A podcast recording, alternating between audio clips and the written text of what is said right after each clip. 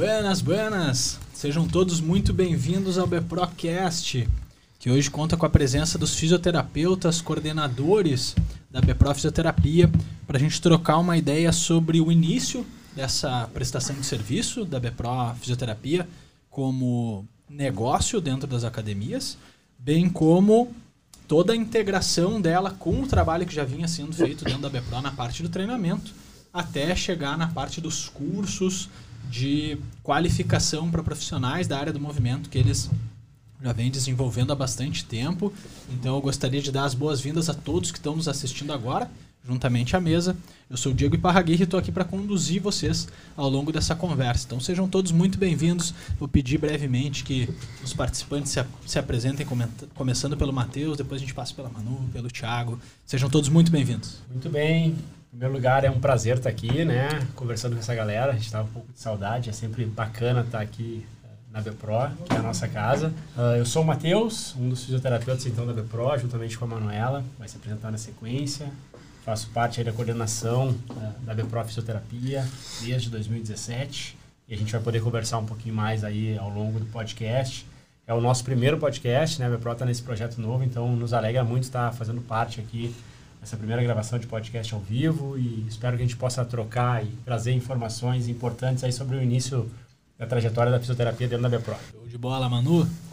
Beleza, pessoal. Boa tarde. Em primeiro lugar, é um prazerzão estar podendo dividir esse tempo aí com vocês. Como o Matheus falou, nosso primeiro podcast na área da física, a gente está muito feliz. E então, junto ao Matheus, a gente faz esse, esse trabalho da fisioterapia, junto uh, ao treinamento físico, que tem dado muito certo, a gente vai falar isso hoje para vocês. E logo mais aí eu me apresento melhor, então. Todos bem-vindos aí, sejam bem-vindos. Tiagão. Vamos lá então, né? Vamos para mais uma. Agora a gente começa uma, uma, uma série de, de, de podcasts ao vivo. Uma saga. E, né? e, pô, e, e, o mais bacana disso tudo que é do caralho fazer, né? a gente vai trocando uma ideia e fica conversando antes, dá um monte de problema e enfim. Mas faz parte, mas é, é, é, legal porque no início a gente fica um pouco preso, mas depois vai soltando, vai conversando e as coisas vão fluindo. Então, é, para quem não me conhece, o professor Tiago Proença e estou aqui para trocar uma ideia com a galera, falar sobre essa, esse link da fisioterapia com a educação física, como tudo isso aconteceu, por que, que aconteceu e a gente vai conversando. Vamos entender um pouquinho antes de Bora. chegar nesse ponto da BPRO e estabelecer mesmo o serviço de fisioterapia, é, quem é e da onde que vem, na verdade, o Matheus e a Manu. Então eu gostaria de passar a palavra para a Manu para explicar um pouquinho da trajetória e como que se desencadeou essa área de atuação dentro da fisioterapia também. Beleza. Então, pessoal, meu nome é Manuela, eu sou fisioterapeuta, me formei em 2005 pela PUC, aqui do Rio Grande do Sul, sou gaúcha e sempre desde o início, assim, quando eu estava no colégio, foi engraçado porque eu nunca tinha dúvida do que eu queria fazer.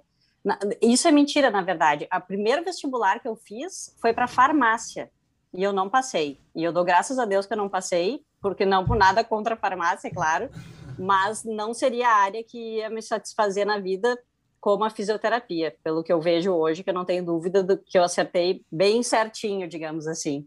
Então eu tinha aquela coisa na minha cabeça de que eu achava bonito, aquela coisa de reabilitar, de fazer uma pessoa andar de novo. Eu gostava muito de ver aquelas imagens das, do, do, pessoal começando a caminhar de novo numa barra paralela, achava lindo aquilo e aquilo me encantava. Então aí depois eu fiz o vestibular para físio e aí depois me formei em 2005. A partir dali eu já fazia muitos estágios. Eu fiz estágio então no, num hospital aqui de Porto Alegre e trabalhei em torno de uns cinco anos com pacientes críticos. Então, eu fui parar numa, numa, numa unidade intensiva, onde eu trabalhava muito com essa parte respiratória, pacientes em ventilação mecânica. Então, eu aprendi muito nessa época, foi muito legal para mim. Veio uma questão em algum momento de ah, mas tem que fazer uma especialização na parte cardio, de respiratória, e eu eu queria, mas não queria, ficava indecisa, não tinha aquele impulso, aquela vontade original de ir. E aí que eu fui para a parte de, de mais de terapia manual, me inscrevi uh, numa especialização em osteopatia, onde eu finalizei.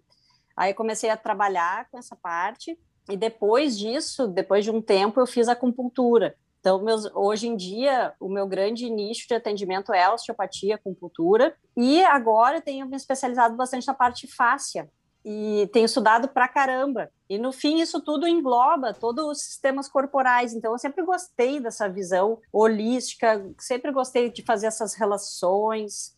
Logo mais a gente vai falar também o quanto que a fisioterapia é grande, tem áreas, eu e o Matheus temos áreas distintas de atuação, eu acho isso muito bacana, porque a gente se complementa e consegue uh, atuar com mais pessoas possível, e a gente aprende muito um com o outro, e é, isso é muito bacana. Então foi isso que foi acontecendo. Então no fim, eu hoje eu trabalho com essa parte da osteopatia em consultório, tenho um consultório estruturado, sim, e, e tenho trabalho também dentro da BPRO, junto com, a, com, os profissionais de educação física, a gente tem desenvolvido todo esse trabalho junto com a parte dos cursos. Então, depois, então, como o Matheus falou, em 2017 eu, eu virei professora também, uma coisa que na minha vida foi um pouco inesperada, em função de eu ter recebido esse convite, e aconteceu, e hoje está super legal, super andando, me achei bastante também. Eu lembro, é da, eu lembro da primeira palestra da, da, da Manu pra gente lá na B-Prova. tu lembra? Eu lembro. Não, não lembrar, já. A gente vai falar sobre isso daqui a pouco, fica tranquilo. Faz parte eu da lembro. história. É, eu ah, noite, não foi fácil, eu é. tava apavorada. Imagina, só atendendo o paciente, daqui só a pouco, pra, pum, todo só pra o pessoal nós da B-Pro me olhando. É, é, foi, foi, foi tenso. Mas, Mas foi ótimo, o desafio faz a gente crescer, né? Que ela tá falando, né? Hum? Entendendo absolutamente nada do que ela tá falando. Ah, tá louco. Mas foi legal. Mas foi legal. Bora, bora, Matheusinho. Show de bola. Bom, eu preciso falar, né? O Thiago falou aqui que no início a gente começa meio travado. Cara, é impressionante. A gente dá curso aí no país todo. A gente viaja, dá aula e eu tô com frio na barriga no primeiro podcast. É impressionante. É, é, o tá cara... com medinho. Tem que compartilhar, porque é interessante. O cara ficou um tempão sem falar. Eu falei, cara, é. começou aqui, o cara é diferente. É o primeiro podcast, é bacana. Mas essa, essa sensação é bacana. Só para compartilhar. Bom, galera, uh, eu me formei aí em 2006, tá? Porto Alegre, então começou minha trajetória. Eu costumo dizer assim, uh, eu venho, na verdade, de uma família, é a família que mais tem fisioterapeutas no mundo, tá? E eu brinco isso aí, mas é uma verdade, tá? Minha família tem, acho que agora já está em nove fisioterapeutas, já perdi as contas. Não tem ninguém rico, tá todo mundo trabalhando ah, bastante. começa a choradeira. Ah, mas já é, é uma profissão que vem de família, família, né? Então é uma, é uma tradição, é mais um fisioterapeuta. Então, na verdade, eu acho que escolhi a fisioterapia muito por influência da família. Não tem, eu não, não consigo me lembrar de outra questão sem ser uma influência familiar. Meu irmão mais velho é fisioterapeuta e, e, acabou uh, trazendo a família todo junto. Foi o primeiro filho da família e a gente acabou seguindo na rotina aí. Uh, nesse período já de 14 para 15 anos de formado, já fiz muita coisa. Né? Eu acho que a fisioterapia ela abre um leque que é impressionante, é um leque que a gente tem de oportunidades. Então, Uh, pensando na minha trajetória como fisioterapeuta, quando eu estava na faculdade, eu sempre me visualizei. Isso é uma coisa bacana. Teve dois momentos na vida que eu me visualizei muito nos lugares onde eu trabalho. Eu acho que eu nunca compartilhei isso. Durante a faculdade, eu sempre me visualizei dentro de um grande hospital. Eu não sabia qual, não, não imaginava, não pensava em nome na época, mas eu me visualizava trabalhando dentro de um grande hospital. E trabalhei nele por 10 anos. É uma coisa de, você acredita ou não, enfim, lei de atração, pode ser isso, pode ser pouco merecimento, enfim, não, não vem ao caso. Uh, então eu trabalhei 10 anos em hospital, trabalhei muito com reabilitação cardíaca, que foi a primeira coisa que me trouxe para o exercício. Eu tenho uma pós-graduação em reabilitação cardíaca, foi a primeira pós que eu fiz. Né? Então, paciente uh, pós-operatório, enfim. E, mas eu sempre fui um cara muito ligado ao esporte, assim, sempre gostei de fazer atividade física, não sou atleta, longe disso, mas sempre gostei do movimento, sempre gostei de treinar, sempre gostei de academia. E então 10 anos de hospital, em meados de 2014 eu fiz o curso da BPRO, né? que para mim foi uma virada de chave. Eu não conhecia a BPRO, nunca tinha visto falar. E por uma influência também de, de uma outra pessoa da família que, que é educadora física, falou: ah, tem que conhecer esses caras. Uh, e eu fiz. Isso foi 2000 e? 2014, foi março 2014. de 2014. A gente tava no lembra da turma? Cara? Sim, lembro da turma. Tanto que agora. Uma, uma o número, lembra o número? Não, ah, o número não, mas eu tenho amigos até lá, até inclusive duas colegas da minha, da, da minha turma em 2014 fizeram, foram minhas alunas do curso do QRF agora ah, que massa. Em Porto Alegre. E elas vieram prestigiar. E, e eu, eu, brinquei com elas. Elas fazem parte da minha trajetória. Porque uh -huh, uh -huh. de um dia para noite eu era, né, fui aluno da BPRO e hoje eu faço parte da equipe. que é a segunda virada de chave, né? Porque a partir do momento que eu fiz o TFF, eu mudei a minha forma de trabalhar dentro da fisioterapia. Só não, não, não, não entrega, não entrega tudo. Antes. Ah, não, é antes, ah. não é antes. Que tu, uh, o Matheus mesmo deu a, a, ideia de a gente fazer um, um marco zero, ah, né? Ah, perfeito. Então, e eu acho que é legal, porque o Matheus tem várias, a Manu também vou, vou e tal, segurar. mas tem várias é, questões bacanas da relação dele com a BPRO, enfim, como profissional.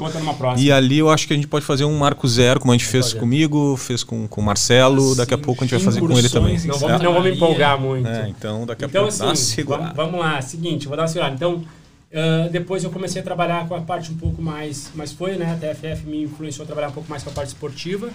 E eu dei uma guinada em 2015, saí do hospital e comecei a trabalhar com a parte que eu trabalho hoje. Então, eu tive um direcionamento depois mais voltado para a parte de traumatortopedia, tá? Que é o que eu gosto de fazer, é a minha praia. E como a Manuela falou, a gente tem essa possibilidade da BPRO. Trabalhei aí dois anos com futebol profissional em Santa Maria. Tá? Hoje eu faço parte da equipe coordenando essa parte que é mais voltada à parte de traumato, ortopedia, lesões, então é a minha praia e o meu trabalho acaba se complementando muito com o trabalho da Manu, né? E depois o segundo marco eu conto então num próximo episódio que é bacana, dessa questão da visualização, assim, que eu sempre imaginei trabalhando na minha prova e hoje eu estou aqui, mas depois eu conto em, com maiores detalhes. E estamos aí, né? A gente está na luta. Em 2017 a gente teve o convite para montar o serviço de fisioterapia né? E junto com ele veio a proposta uh, dos cursos. Foi uma proposta casada, né? Mas acho que antes disso, assim, porque aí vocês já estão unidos, digamos uh -huh. assim, né? Como é que vocês se conheceram? Assim? Ah, beleza. É, dentro dessa trajetória que agora, Manu, passando para todo mundo, ela é um pouco que Sim. distante em alguns momentos. É né? legal, é legal. Da área de atuação. A, a, gente se conheceu antes de chegar na minha prova. Vou deixar a Manu contar aí um pouquinho, mas a gente Opa. se conheceu antes Sim. da prova, né, Manu? É, não, é, na verdade é uma história legal, é surpreendente essa história. A gente conta nos inícios de cursos, porque eu e o Matheus, a gente se conheceu já há um bom tempo, a gente já se conhecia desde a época que a gente trabalhava em hospital. A gente trabalhou no mesmo né, hospital em Porto Alegre. Então a gente fazia parte da mesma equipe, só que com um, trabalhando em áreas completamente diferentes. E aí, depois de um tempo, eu saí e nunca mais vi o Matheus. Nunca mais a gente, a gente não teve mais contato. O Matheus seguiu a vida dele, eu segui minha vida e a gente nunca mais se viu. E quando a gente, eu comecei a, eu, eu comecei na Bpro como, como aluna, treinando. E então eu não, não tinha nenhum vínculo de trabalho, digamos assim. E depois que as coisas aconteceram, uh, que a gente já conta como é que foi, uh, eu cheguei e falei assim, ó, oh, tem uma, tem uma, tem um colega que, uh, que, eu, que eu quero te apresentar. Quem me falou, acho que foi o Thiago ou o Marcelo, não me lembro. E uh, vamos fazer um trabalho juntos, vamos criar uma coisa juntos. E quando fui ver quem era esse colega, era o Matheus. Então, daí a gente já se conhecia, tipo, ah, não acredito que é tu, não pode ser. E aí foi muito massa a gente se encontrar desse jeito, porque a gente já sabia que nós éramos profissionais sérios, era bacana se reencontrar, a gente trabalhava sempre trabalhou duro. Quem trabalhou em hospital e trabalha, gente, sabe que ali não tem mamata, é plantão, é bastante correria, tu tem que ter uh, muita convicção do que tu quer, não tem moleza, digamos assim. Então, daí fechou todas aí para frente. Eu me lembro direitinho que a Manu era, era conhecida como a rainha da UICRE, né? A UICRE era uma unidade de cuidados intensivos dentro do hospital. Então, assim, se precisasse pedir socorro para ventilação mecânica não invasiva, era tudo com ela.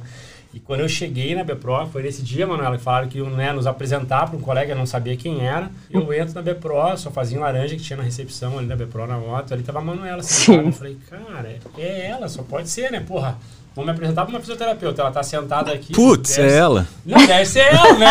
Mas eu já conhecia, a hora que eu entrei, eu falei, pô, né? daí a gente começou a conversar.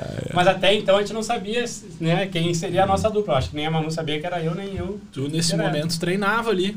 Isso, eu, porque assim, eu fiz o curso em 2014 e a partir, eu fiz o curso, cara, eu terminei o curso no domingo, eu acho que na segunda-feira eu me matriculei na BPRO. Eu falei assim, bah, vou largar a academia convencional, que era o que eu fazia, e vou treinar na BPRO. E meu primeiro treino, os caras me... Ah, os caras sabiam que eu tinha feito o curso. Sabia ah, que eu era fisioterapeuta. Tu já tinha passado o cartão ou tu foi lá só pra Já tinha, não, na verdade naquela época a gente pagava em cheque. Era um.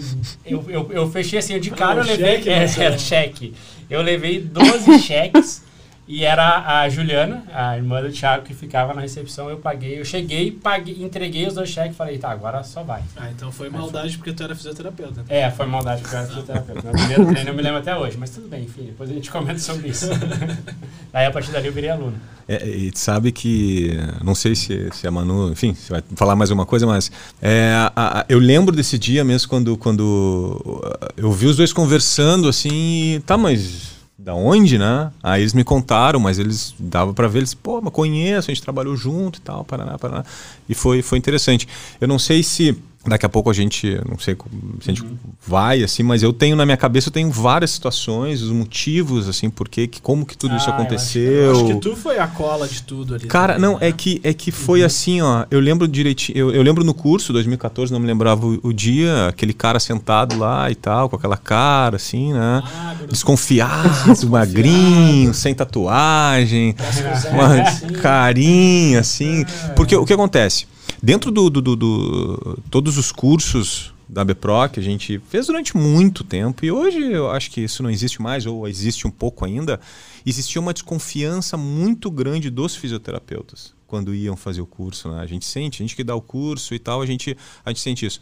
A gente sentia isso muito. Né? Então, quando tinha um fisioterapeuta, já a gente já tomava um baque inicial, assim, porque a gente sabia que em algum momento ia vir um não não pode fazer isso. Poderia sabe? ser mais desafiador. Né? Era. Então tu já te preparava para aquilo ali, tu já sabia. Então, tinha duas formas de tu lidar com isso. Ou tu caía dentro e azar, ou tu ia aos poucos sentindo como que a, a, aquele outro profissional da, da outra área, né, ia como que ele ia, ia entendendo o processo do que estava sendo dito ali, né? E era muito mais difícil porque no, no início a gente até com menos experiência, né? Então era difícil, mas as coisas sempre deram certo. E eu me lembro né, de vários detalhes, foi lá no Ipanema Esportes, uhum. foi lá atrás do salão de festas, isso, lá é, atrás, isso, né? Isso. E foi feito lá, eu lembro disso. E, e, e eu me lembro que o Matheus era um cara, um fisioterapeuta, mas ele ficou na, ele ficou na dele, assim, uhum. não foi um cara que se. Né, foi.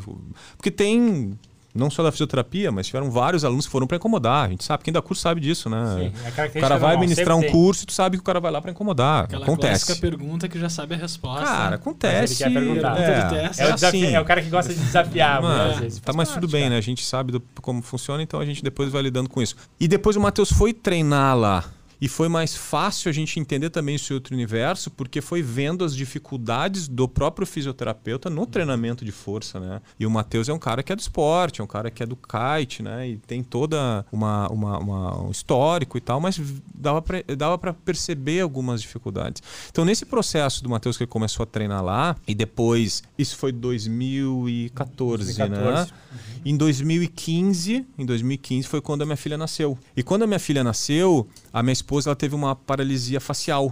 Né? Então ela teve ah, paralisia facial e tal. Uhum. E ela, e vou acelerar porque para não ficar muito longa a história, é, mas ela teve essa paralisia e quem tratou ela foi uma ex-aluna da BPRO. Uhum. Né, a Manon. Que é a nossa amiga. É, que é amiga. Trabalhou isso. com a gente no hospital. Isso, também, a né? Manon, a que hoje está no CrossFit, Salve, voando Manon, no CrossFit, voando no CrossFit. É. A gente segue ela e está sempre lá, querida. E ela, o Diego, né, o isso, marido dela. dela. É físico também. Isso, físico também. E chegou o um momento, que eu não me lembro exatamente porquê, que ela indicou a Manu, que enfim, foi isso. E a Manu começou lá em casa, mas eu não conhecia a Manuela, né? E nessas daí de. Ah, eu passava, ela estava atendendo a Lisandra e tal. É, a gente começou a trocar algumas ideias. E nisso o Matheus já estava lá na BPRO e já vinha uma conversa de fazer um curso da fisioterapia, da ligação com treinamento e tal, tudo aquilo ali. E, cara, na minha cabeça eu eu, eu, eu, pensava o seguinte: é, a gente, para fazer isso, a gente precisa de uma equipe, né? como a gente tem no treinamento, como a gente tem no TFF. E só o Matheus não vai dar conta, né? Então vai chegar uma hora que a gente vai precisar de alguém, mas vamos aos poucos, vamos aos poucos. E nisso o Matheus chegou a nos apresentar um, um modelo de já curso. Muda pra 16, já muda para 16, né? Isso, já está é, lá na frente. Chega para Santa Maria. Isso. Né? É isso aí. Tem várias coisas e tal. Uma, é, porque eu estou cortando a história para ficar muito longa. Ele, e... ele me apresentou esse modelo tomando café da manhã no hotel lá em Santa Maria depois do curso. Né? É. Ah, isso mesmo. então ele montou um modelo de curso. Ele queria uma reunião comigo, Tiagão, só um parênteses aqui. Ele, ah, que horas pode se encontrar comigo? Cara, tô dando curso aqui, vai ser correria, né? Dele, não, então eu vou tomar um café contigo às seis da manhã. A gente, a gente, a gente conversa isso melhor semana que vem, mas Vai é a ficar, oportunidade né? da vida. Eu queria falar com os caras na hora que Ah, cara desce, pô. Eu tinha que atrás. manhã. A gente esclarece melhor semana É. que vem, mas eu precisava me agarrar nessa. Legal. verdade. não, e ali eu fui pensando, porque assim, ó, o grande negócio que também é o tema do, do que a gente está conversando aqui é a ligação da educação física com a fisioterapia, né? e Como entrou isso na BPRO, e isso começou com uma ideia de curso que ao mesmo tempo estava vinculado a um futuro da BPRO, tendo a fisioterapia internamente, né? Mas as coisas estavam meio ainda, a gente estava meio perdido, não sabia para que lado correr mais, sabia que curso, já a BPRO trabalhando com curso, era um bom negócio. E o Matheus me apresentou, me lembro na época, um, um, um modelo de curso, assim, e eu achei bom, mas vi que tinha várias coisas que poderiam melhorar, porque era um protótipo, era uma ideia, e passei isso para ele. E nisso, conhecendo a Manu, conversando com ela, foi assim: ah, Manu, não sei o que, comecei a explicar para ela como é que funcionava, a gente foi conversando, conversando, conversando, conversando. Até que um dia, e eu tenho problema no meu cotovelo, nos dois, na verdade, por várias situações e tal. Eu fui em três especialistas de cotovelos, três especialistas falaram a mesma coisa. Tem que parar de treinar, senão tu vai perder o braço um dia. Mais ou menos isso, né? Então para de treinar, para com essa porra de levantar peso aí, porque tu tá ferrado. Os três especialistas de cotovelo. E nisso eu troquei uma ideia com ela. Não, vamos lá, vai lá, vou- vamos fazer uma avaliação, enfim. E eu fui. E ela foi a primeira pessoa que falou assim: não, tu não pode parar de treinar, não pode parar de fazer, levantar peso. Tem que fazer, até porque Foi é profissão. primeira vista, né? Cara, aquilo ali eu, porra, até porque eu tava no meio dos processos da Strong First, de fazer as provas de força, enfim, da Strong First, eu, e eu ia fazer o level 2 da Strong First, que tinha que fazer o press com 48 quilos. Mas como? Eu, eu mexia e me doía meu cotovelo. Não tinha como fazer. E eu fui lá e ela ia toda semana, e toda semana, e toda semana, e eu treinando, e foi, e a coisa andou. Então, neste processo, eu fui vendo, ah, ela tem uma visão muito parecida com o que nós pensamos sobre treinamento, mas com uma visão da, da, da, da físio, que é treinar. Se parar, ferrou. E nisso eu conversei com ela, o que, que tu acha? Assim, tô- a gente está pensando em fazer isso, parará, parará, parará. Então tá, vamos, vamos. Vou te apresentar uma pessoa que está conosco lá e tal. E aí que começou a parada toda, né? Então, é, e isso depois levou a ter a fisioterapia dentro da academia como experiência, como né, atendimento para o aluno, Serviço, né? por serviço, Serviço. que ainda a gente, né, a gente sabe das dificuldades que, que quer fazer isso, mas cada vez vem melhorando. Então, mas para ter uma, uma geral do meu ponto de vista sobre esse início, né, do que aconteceu assim na minha visão, foi, foi, foi mais ou menos que como a forma que eles se, se, se, E, a- se encontraram. e eu acho que o gancho, é, o gancho é bacana, né? Porque eu acho que é uma coisa que a gente sempre conversa muito, eu e a Manu. Acho que é, às vezes as pessoas perguntam assim: ah, tu vai trabalhar com outra pessoa, né? E eu acho Sim, que já é sim, um grande sim. desafio, né? Porque eu acho que um- com certeza um desafio que pode ter sido para mim, para Manu, a Manu pode falar também para ela, é o seguinte: a, a gente entender que trabalhar com outras pessoas é o que garante que a gente consegue alavancar mais o nosso processo de trabalho, né? E a Manu fala muito bem isso. A gente trabalha com áreas diferentes. Então, a partir do momento que eu conheci, assim, né, reencontrei a Manuela e a gente conseguiu ah, trabalhar juntos, por quê? Porque a gente tem áreas de domínios diferentes. e A gente começa a entender que, como profissional, isso é fundamental. Que a gente não vai dominar todos os assuntos. Né? Então, hoje, a gente consegue fazer aquilo que a gente gosta dentro do Pro. Eu trabalho com a parte da lesão, tratamento agudo, né? E a Manuela trabalha com essa parte da osteopatia, com a parte de terapia manual. Então, a partir do momento que eu observei que o trabalho da Manuela ia agregar ao meu trabalho, e eu tenho certeza que vice-versa, essa é uma das fórmulas para a gente conseguir trabalhar em equipe. Saber que a gente pode contar com pessoas que saibam mais do que a gente do outro lado. Esse é o grande sucesso. A gente fala muito isso, né? Quando a estrela da Manuela brilha, a minha estrela brilha junto. Que isso? Então, Anota aí, tu- Diego. Tu trabalha... Anota aí. É, não, é, é hein? trabalhar com pessoas hein? que saibam mais do que a gente. Eu acho que esse é o grande se- segredo. Eu aprendo muito com ela. Então, ah, a gente sabe em que momento que o paciente é meu, eu sei em que, que momento eu preciso passar para ela e eu tenho certeza que o contrário também acontece. Então, isso é muito bacana, né? Que é o, é, é o que deu a liga do nosso trabalho. Eu costumo brincar, né, Manu? A Manuela é o meu segundo casamento. Então, eu tenho a minha esposa e a Manuela acabou sendo meu segundo casamento, porque eu viajo com ela, a gente está sempre juntos, então tem um- uma, um- uma cumplicidade, um carinho muito grande pelo outro e um profissionalismo. Então, é- são, são pessoas que acabam se complementando. né? Eu imagino um corte da Gabi agora sobre o Matheus falando da Manuela, é o meu segundo casamento no YouTube bombando, assim. eu perco o primeiro. Né? Bagunça chamada, aí, chamada de clique, né? Chamada, Chama- clickbait. Daí, daí vai dar ruim, né, Manu? Vai dar ruim. Mas tá tudo... ai, É bom, é, é bom, é bom que aqui a gente só fala da parte boa, das tretas não, não vão falar, né? Não, as tretas a gente fala depois, né? Não, Mas é Não, bacana, treta, né? não, não tem treta. não, Manu, quando a gente tem treta, a gente senta e conversa. Cara, dá treta. Eu digo assim, a gente sempre concordou em tudo? Não. Mas é muito, é muito legal, até porque isso é um exercício bacana. Esses dias a gente conversou, né, Manu? A gente tava com algumas coisas assim, cara, de vez em quando, ah, é sempre só flores? Não. Ah, mas vamos sentar e vamos conversar. E a gente começa a entender o que, que a treta, ela não é pessoal. Essa é o cara que tem que saber diferenciar. Claro, claro. Jamais é uma treta contra a Manuela ou contra o Matheus. Pode ser uma treta contra a atitude. Pô, falou isso, pô, não achei bacana. Então a gente consegue, graças a Deus, se posicionar. Isso faz parte do relacionamento. E, né? e normalmente essas tretas envolvem uma falta de informação sobre o que está acontecendo naquele momento. Né? Tu não vezes, consegue enxergar e o troço né? é tão rápido e a pessoa daqui a pouco está numa situação que ela tem que fazer alguma coisa, não dá tempo de te consultar, daí tu já não entende. Daí tu não entendeu. Aí é hora é. de conversar mesmo. A gente porque- sabe que é entre nós Cara, também. A gente, né, a gente assim, né, pô, mas o cara falou um negócio eu não entendi. Tu não entende o contexto, cara, daí é complicado, mas faz É parte. verdade. Deixa eu puxar aqui um assunto, até Diego que a- tem as perguntas ali, tá? na- mas eu tenho uma coisa aqui que eu acho que é legal. aqui é, agora, né? mas eu acho que é legal assim, porque lá. a gente está falando aqui da fisioterapia da educação física e como foi esse, esse início, né? Eu, eu vou dizer assim, ó, principalmente ah, é, quando começou. E eu me lembro direito que eu pensava assim: ó, eu não quero ter uma pessoa da fisioterapia aqui. Não é essa a batida. O, o profissional que entra aqui, ou os profissionais que entrarem aqui, eles têm que entender o que é BPRO, qual é o processo da BPRO e o que, que a BPRO vende né, para os seus alunos. Eu não gosto de falar de clientes, mas vamos falar. Até porque a gente depois vai falar cliente, vai falar aluno e pode falar em paciente, né? Então eu vou é falar a sempre aluno. persona. É, é, com certeza. Eu, eu falo sempre aluno. E, e o nosso carro-chefe dentro da academia é o treinamento funcional. Né? É treinamento funcional, que a gente fala que é treinamento físico, que a gente fala que é musculação, sim, porém sem máquina, hum, todo aquele, a- a- aquilo que a gente já sabe. né? O conceito da BPRO, então a gente vende isso exclusivamente para os alunos, não tem outro produto. Né? Então esse é o nosso carro-chefe, é o nosso principal. E dentro do processo de aprendizado, quando a gente começa a entender uma, um pouco mais de treinamento funcional e começa a buscar informação, a gente enxerga, a gente vê que está além da questão muscular, está tá muito além da, da hipertrofia, está muito além do emagrecimento, está muito além de ficar é, buscando estética, está além.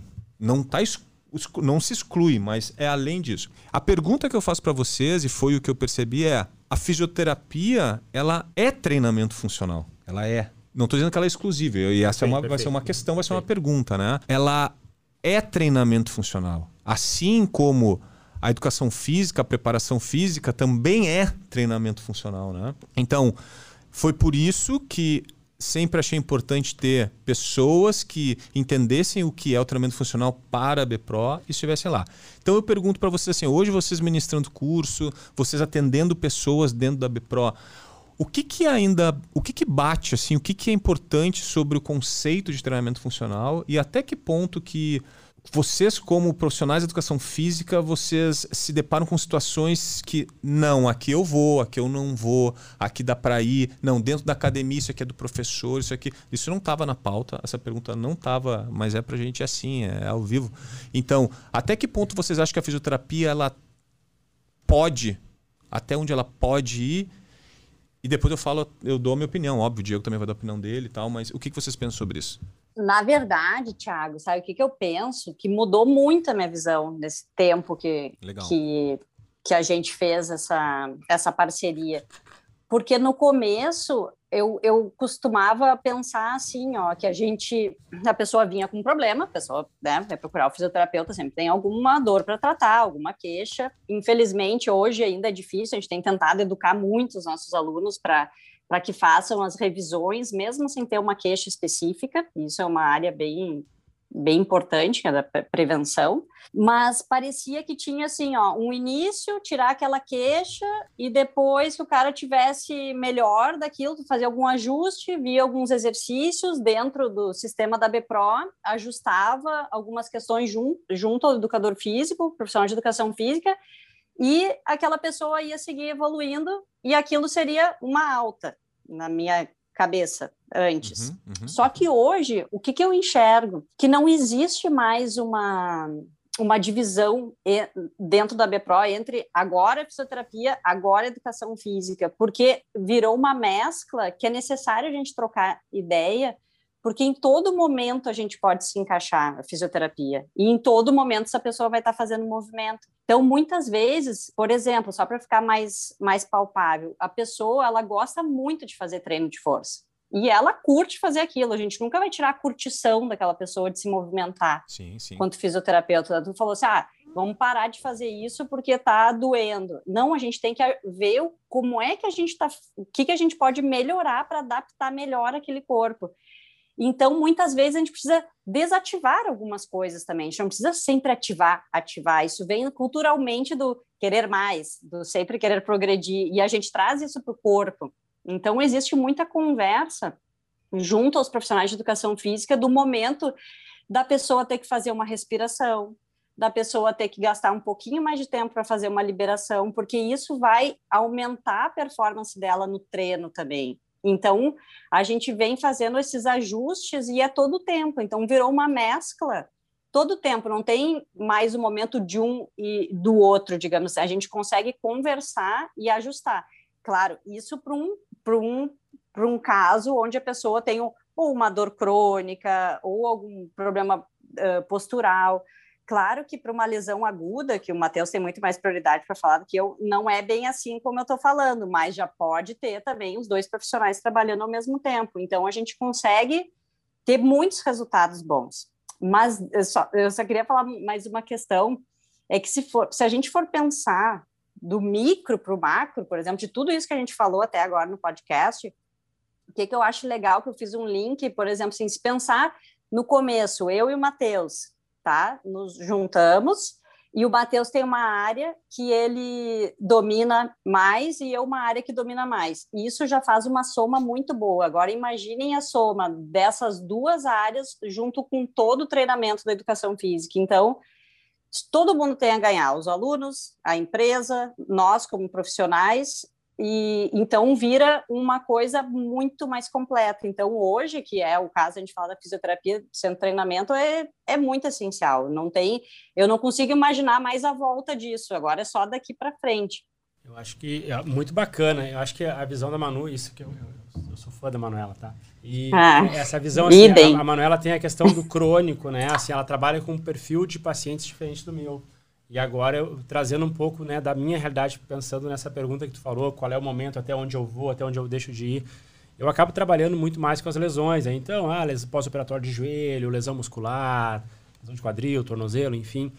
Uh, eu costumo dizer o seguinte, uh, desde 2015 para cá, a visão começou a mudar um pouco mais, né? E o que, que me faz saber até onde eu posso ir? Porque a gente essa foi uma crítica que a gente recebeu lá no início Sim. dos cursos, né? A gente tinha a, a, crítica, o que mais nos uhum. bateram em cima era uhum. a BPRO agora vai ensinar o educador físico, o profissional de educação física a reabilitar e vai ensinar o fisioterapeuta a dar treino. A gente tem que entender que não é bem assim. E graças a Deus nos cursos a gente consegue mostrar para as pessoas que estão lá como que é a nossa realidade.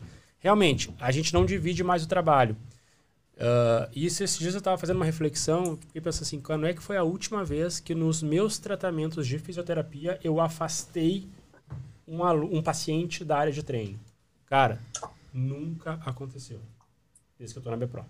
Nunca tirei um aluno da área de treino. Por quê? Agora eu vou explicar.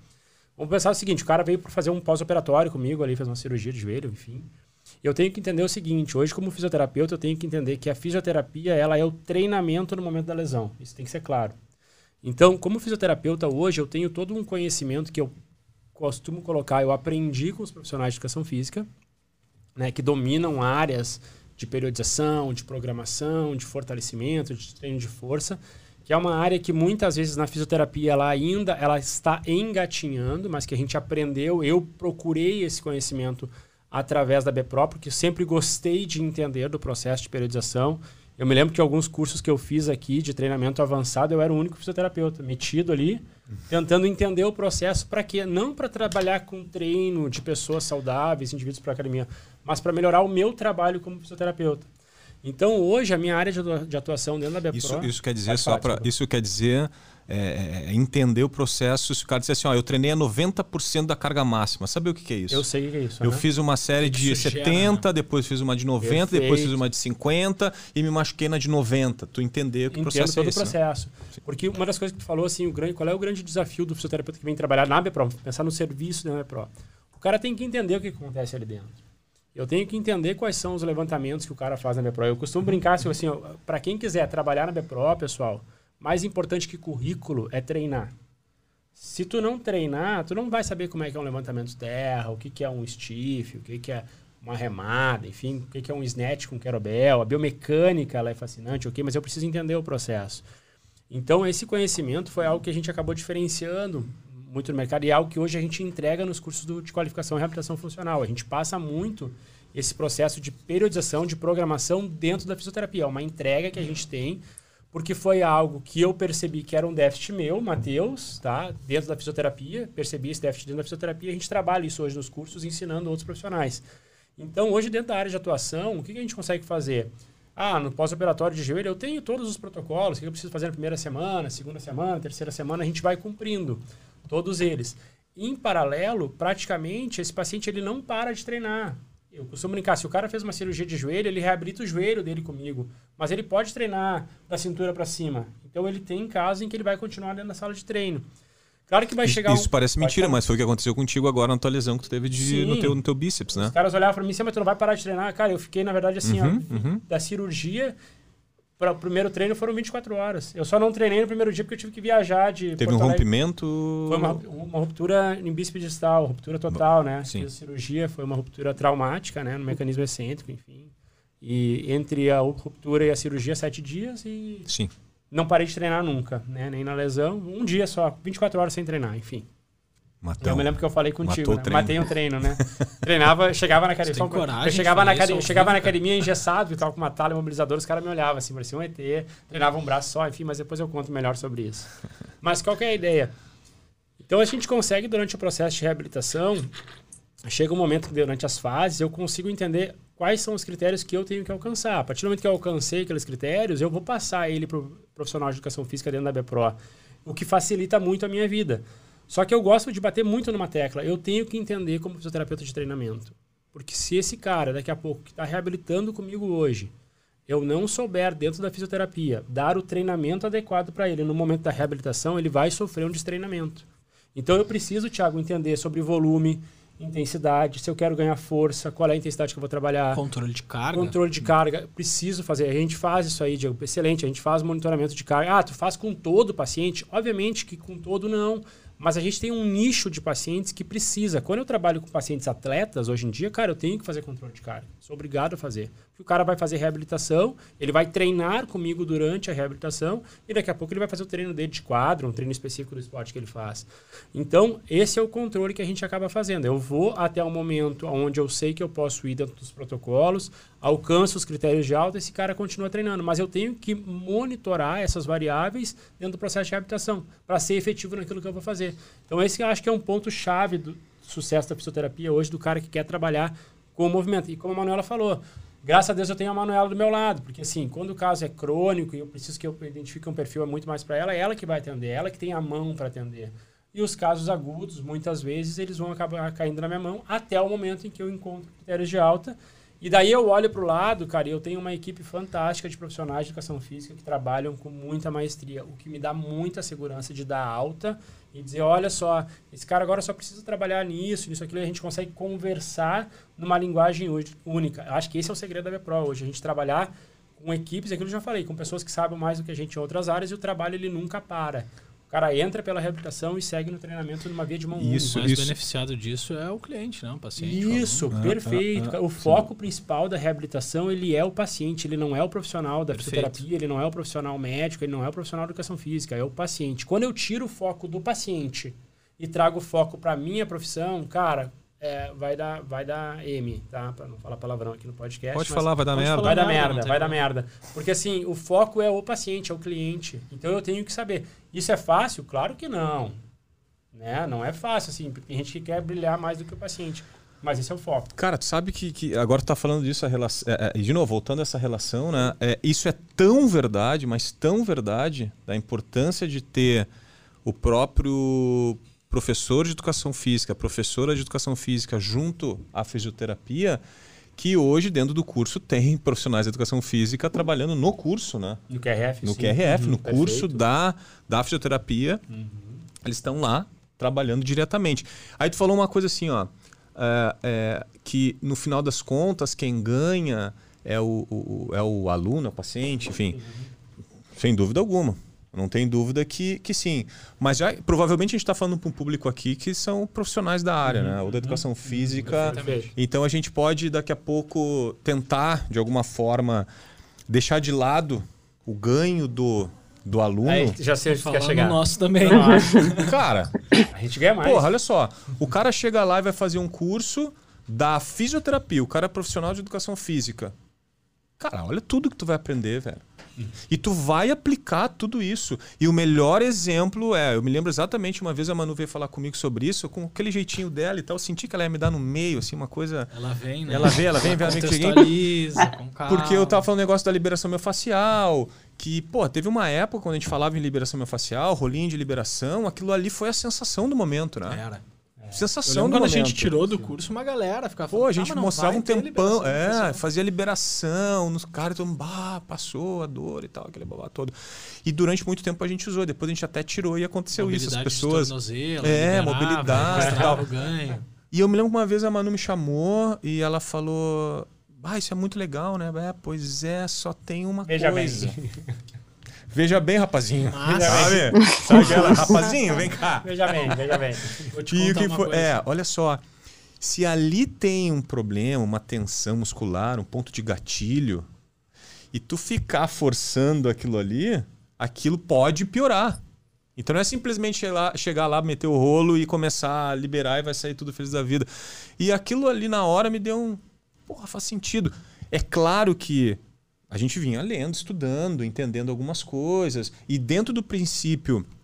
Isso foi uma coisa que eu, que eu, que eu, que eu escutei do Lee Burton, que é um dos caras do FMS Fiz o curso com ele. num, num congresso em Fortaleza, se não me engano. Tava ele e o Gray Cook. E ele falou assim: ó, vocês sabem o que, o que, que os estudos falam do, do- desse rolinho e tal, tal, tal, tal. E todo mundo, ah, fala isso, fala aquilo e tal. Ele, não, os bons. Aí todo mundo ficou assim: ele não diz nada. Não fala nada. Na- Não sei se hoje tem, né? Não fala nada. Mas sabe qual é o principal negócio? É que as pessoas gostam. As pessoas se sentem bem fazendo, usando o rolinho no início do treino, no final do treino. Elas se sentem bem. E esse foi o princípio que a gente utilizou, que eu utilizei no início da BPRO, é, pensando que, mesmo que daqui a pouco um estudo, aí depois a Manu veio me falar isso e eu comecei a linkar as coisas, né? Então vem linkando as coisas. E eu percebi o seguinte: as pessoas gostam, é legal, é bom, isso vende, vende, né? É vendável isso, porque ninguém faz até então, mas também é perigoso, né? Porque a gente acaba da, da- da educação física pensando, tá, mas até onde eu posso ir com o rolinho? Então é a gente se fala autoliberação miofascial. Por quê? Porque eu não tô eu fazendo um trabalho manual no meu aluno, porque eu não posso fazer. né? Mas se o cara vai fazer o curso, voltando ao curso, o cara vai lá fazer o curso, o cara começa a entender isso, e eu penso, porra, qual é o problema do cara pegar e fazer um, um trabalho de soltar o aluno dele se ele aprendeu? Ele foi num curso de fisioterapia, aprendeu a fazer. Por que não? Por que, que não pode? Não, não posso tocar em ti, porque se eu fizer assim já não é mais educação física, é fisioterapia. Por que não? Né? Então, eu acho que essas, essa, esses detalhes é, a gente vai aprendendo com o tempo. Então, o cara fazer o curso da fisioterapia, se o cara é profissional de educação física e vice-versa, o cara também, que é possível, o cara, o cara aprende mais. Então, voltando, quem ganha, porra, a gente como profissional, puta, ganha, ganha muita coisa, entendeu? Aprende demais, aprende demais. É, e eu acho que são dois ganhos, né? São, é o ganho do conhecimento. E eu, eu costumo dizer, eu dou, eu dou um exemplo no curso, né? Não é porque eu vou fazer um. vou assistir uma palestra de um médico ah, e onde ele vai explicar como que ele faz a cirurgia do joelho, do ligamento, que eu vou sair operando na segunda-feira. Hum, Mas eu entendi o processo. processo. A partir do momento que eu entendo o processo, eu consigo trabalhar melhor. E daí a gente entra num outro parâmetro, que eu achei que tu ia chegar nesse ponto também. Cara, quando a É, pensei gente, em vários pontos quando aqui, gente- mas eu dei uma é, segurada. Quando a gente pensa em atender melhor e a gente passa a ser reconhecido por atender melhor, financeiramente, tu acaba Claro. tendo um fluxo também, pensando que a gente também né, precisa pensar no lado financeiro. A gente acaba tendo um fluxo de pacientes e tu te torna referência. A gente acaba sendo um profissional de referência. E eu acho que é uma coisa que vem mudando muito, né, Manu? A gente acaba sendo um profissional de primeira escolha. A fisioterapia tem acontecido muito isso. Uhum. Né? Se inverteu, a gente estava conversando com o Rodrigo Radins, né, o mestre que, né, nosso parceiro aí de Santa Maria também, esses dias falando assim, eh, a, a ordem muitas vezes se inverte. Daqui a pouco o cara está na academia, o cara sente uma dor, ele não vai no médico mais. Ou ele vai pro- procurar o, o educador físico, o profissional de educação física que está ali com ele na hora do treino e vai dizer, cara, referiu uma dor. Sim, Na Bepro acontece muito isso. Uhum. Se, dentro, se dentro da academia, hoje os nossos alunos sentem dor no treino, o que, que é feito? Não é falado para eles assim, ah, quem sabe tu marca uma consulta no médico para ver. Não, cara, nossa equipe da fisioterapia. Então o cara passa primeiro por uma consulta da fisioterapia e daí depois, cara, dentro da fisioterapia a gente já consegue fazer um diagnóstico cinético funcional e dizer, olha só, daqui a pouco, ah, precisa ir pro médico. Sim, claro, pode Ou acontecer. Ou daqui a pouco, sim, cara, não, não precisa. A gente pode trabalhar aqui sim, porque eu fiz dúvida. o meu diagnóstico cinético funcional. Uhum. É claro que para isso, até mesmo para ter essa segurança, a gente tem que ter conhecimento, que é uma das coisas que a gente fala muito no curso de qualificação claro. e reabilitação funcional, é isso. Eu preciso ter domínio sobre testes, sobre diagnósticos, sobre as afirmações que eu vou fazer, mas o conhecimento ele é libertador. Cara, quando tu tem esse conhecimento, nossa, e se tu não tem o conhecimento, não tem problema. Desde que tu tenha um profissional do teu lado que saiba mais assim, sim, cara, olha sim. só, esse caso aqui não é para mim, mas ele é para Manuela né? E vice-versa. Acho que isso é bacana, assim, isso, é, isso acaba sendo E talvez o mais interessante desse processo todo é que é algo muito natural, né, cara? É orgânico dentro da sala de treino ali. Imagina tu como professor, daqui a pouco tá nos ouvindo, tá passando aula pro teu aluno, teu aluno refere uma dor, como o Matheus falou, e é daqui é a pouco o Matheus está passando ali na área de treino, ou até mesmo está treinando do teu lado, e já olha, troca uma ideia, conversa como quando começou, dói algum uhum. movimento, tal, tal, tal. Precisa marcar uma consulta, já marca, já resolve e vai embora. É jogo entendeu? rápido troço funciona pensando no fluxo. De, pensando de, de, já como a gente está falando dessa interação, fisioterapia, educação física, né? Isso, daqui a pouco se tem alguém nos escutando que é proprietário de academia, proprietário de centro de treinamento, enfim, essa é uma dica comercial bacana. Eu acho que também a Bepro, no intuito de trazer a fisioterapia para dentro, a gente sabe que a Bepro é uma empresa, que toda empresa busca o lucro, isso é, é, é totalmente saudável. Ela entendeu esse processo. A gente entende hoje a importância do fisioterapeuta dentro da área de treino, porque ele consegue trazer um respaldo. O cara não vai muitas vezes precisar parar de treinar, trancar o plano dele. Não, ele tem um profissional ali capacitado que consegue resolver muitas das questões que daqui a pouco esse aluno ia ter que trancar a matrícula, ia ter que ir para o médico buscar uma opinião, o médico ia mandar parar de treinar. Claro que essa realidade ela muda um pouco mais hoje em dia, né? Mas daqui a pouco o cara para de treinar. Eu cansei de pegar paciente na BPRO que tinha indicação de parar de treinar. Paciente com dor patelofemoral, onde o padrão ouro é o quê? É fazer exercício. Sim, né? Então, assim, sim. eu falei, porra, se tu parar de treinar, a gente reverteu o caso. Dor lombar. Dor lombar, exercício, entendeu? Então, é, entendeu? É, é, é, muita questão. Então, acho que isso só também já justifica a presença do fisioterapeuta é importante para a empresa, abre um nicho de mercado pro fisioterapeuta que gosta, que entende do treinamento, abriu portas uhum. para gente aí, para mim, para Manu. Então, cara, é, é, um ciclo que não acaba mais. É, se for parar para pensar, o Marcelo, no outro podcast também comentou sobre isso, a pessoa já paga a mensalidade da academia, no caso, o serviço do treinamento. Aí vamos supor que aconteça alguma coisa, talvez até fora, acontece muito jogando futebol, Sim. por exemplo, ficou com dor, continua pagando a academia, ainda consome, um pensando em negócio, um outro produto. outro produto. Então, ao invés de parar, aumenta uhum. o investimento no espaço, né? Então, isso. em termos comerciais, é uma sacada que... É e a grande questão é só o grande desafio que eu sempre falo isso aí é tu entregar um serviço de qualidade, porque não pensa que foi fácil pra gente, ah, vamos trabalhar uhum. na Pro. Ah, é um sonho, é um sonho, mas tu sabe que a responsabilidade ela vem junto com o tamanho do sonho. Então a nossa responsabilidade de trabalhar na Bepro, cara, putz, eu vou dar minha cara tapa, eu vou estar ali trabalhando com os caras que até então para mim estavam num outro patamar. Então a minha responsabilidade de entrega para os meus pacientes é muito grande. A cobrança Aí tu percebeu tem... que tu estava acima, voando assim. Voando, voando, ah, mas... É, mas é bacana, mas é legal, né? Eu falei, pô, que legal, é reconhecimento. Literalmente. Cara, voando, me deixou né? muito feliz voando, obviamente. Voando claro que sim. Mas sempre com aquele quê de, de preocupação assim, de uh, é uma baita de uma oportunidade, é, mas isso exige de mim um, uma entrega muito maior, entendeu? Porque na verdade, o que o teu paciente ele quer no final das contas, ele não quer saber se o Matheus dá aula, viaja, se a Manuela domina as técnicas de terapia manual, ele quer resultado. Ele quer o resultado. Ele quer o resultado da reabilitação. Ele não quer, ele nunca nenhum paciente meu, cara, em 15 anos de formado, chegou para mim e falou assim: "Me apresenta o teu currículo, que eu quero ver o que que tu já fez". Nunca me perguntaram isso em 15 anos. Sim. Né? Ele quer o resultado, então tu tem que entregar para ele o resultado. Então esse é o nosso desafio. Tem uma pergunta que grita dentro dessa tua fala aí, é, como é que foi estruturar esse serviço então e principalmente, né? Eu vou deixar para minha chefe quais falar foram, isso. ela é minha chefe. Quais foram os desafios, daqui a pouco até os, os erros, as, as, correções de trajeto ao longo da estruturação, o que, que vocês visualizaram ali? É, é, na verdade, essa questão que o Matheus estava falando de, da responsabilidade, né, de entrar com um serviço, com uma parceria junto à Bepro, ela é gigantesca e, e, e pesou muito. Foi uma, para mim, foi um, um marco. Você estava falando de marco, né? Porque, começando falando dos cursos, que foi o primeiro grande desafio, eu e o Matheus, a gente ficou um ano montando o curso. E quando a gente foi dar a primeira aula, foi punk, assim. Porque, é, como eu disse para vocês, é né, eu não era a gente não era professora, a gente se tornou da noite para o dia. Tipo, um belo dia eu acordei de manhã e pensei assim, hoje de noite vou dar aula. Vocês eram professores, vocês só não sabiam é. disso ainda, não tinha Manu, tipo assim, bah, hoje às seis eu tenho que estar na minha prova e eu vou dar um curso. É, tipo assim. Daí, o Tiago tá, sabia que vocês eram professores.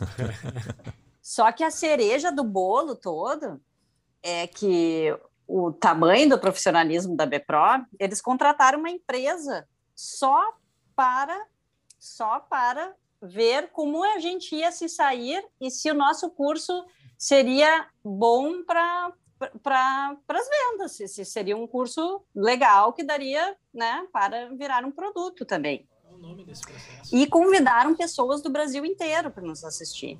Então, Sim. tinham, eu não sei quantas pessoas tinham, Matheus, lembra? 43. De cabeça? 43, viu? É, é só uma, uma turminha experimental. É, é, na verdade, então, é uma turma experimental, né? A primeira turma, em vez de a gente. Né? É, isso, experimental. Focal. focar o nome. Deixa, deixa eu só fazer. Veio gente, né, mano, do Brasil inteiro. A gente teve ah, A gente chamou Manaus, todo mundo. Todo mundo. Veio gente de Santa Catarina. Professores universitários. É, professor universitário, estagiários. Uh, cara, a gente mesclou muito a turma profissional, toda a equipe da BPRO, né? Assistentes, assistentes, é. Então, assim, veio pessoas de vários níveis diferentes de conhecimento, digamos assim, para realmente poder validar o produto. Se né? vamos começar a dar aula, vamos começar com 43 na turma. Né? É, ah, vamos, vamos, começar bem, né? Bem tranquilinho. Bem então tranquilinho. foi, foi muito Pau, desafiador. Já era. E eram, eram dois dias de curso, dois dias Sim. e meio, era uma carga é. horária diferente, a gente estava era o início, então foi, foi bem foi, um, foi bem marcante, digamos assim. A partir dali, depois tu tem um choque de estresse desse tamanho, digamos assim, algumas outras coisas se tornam um pouco mais fáceis, né? Então a gente vai crescendo, porque toda vez sai da zona de conforto, ainda mais uma forma uh, eletrizante, digamos assim, tu se torna mais forte, né?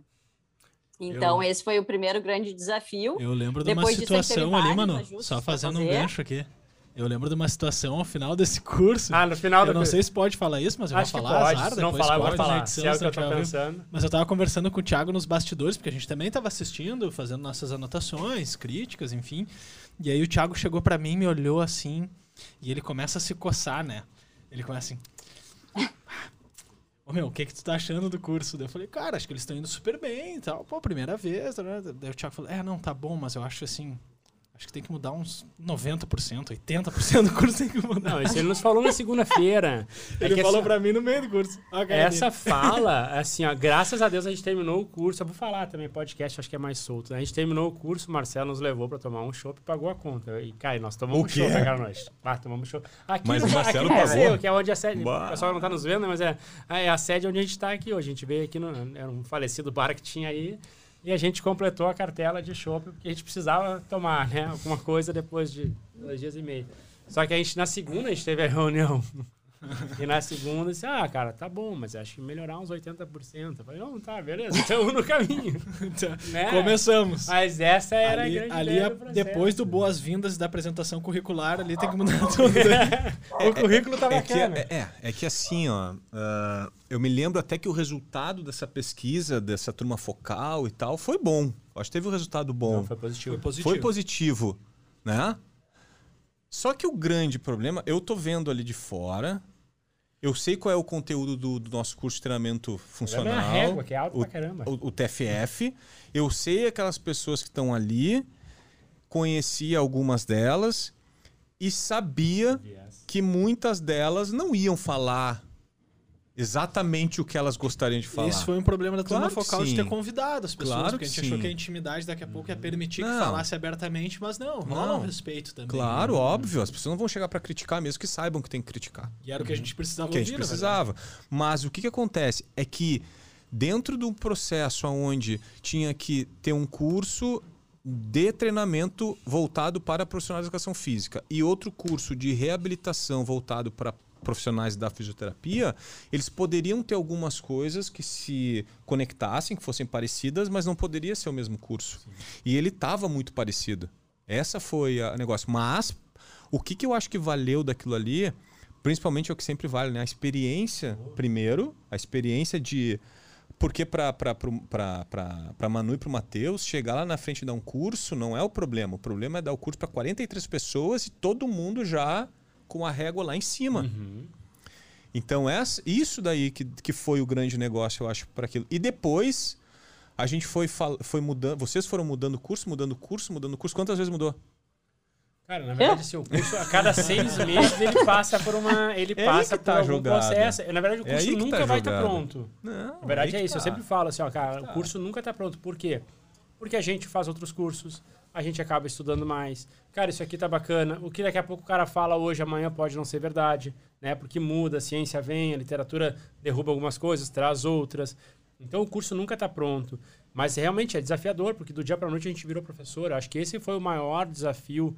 E tu ficar falando dois dias e meio, que era que hoje são três, né? Dois dias e meio de conteúdo, cara, não é uma coisa tão simples assim. Ah, será que o conteúdo vai dar para dois dias e meio? Será que não vai dar? Né? Será que a gente tem que se aprofundar mais? Ou não se aprofundar mais? Até que ponto a gente vai levantar a régua ou vai baixar a régua?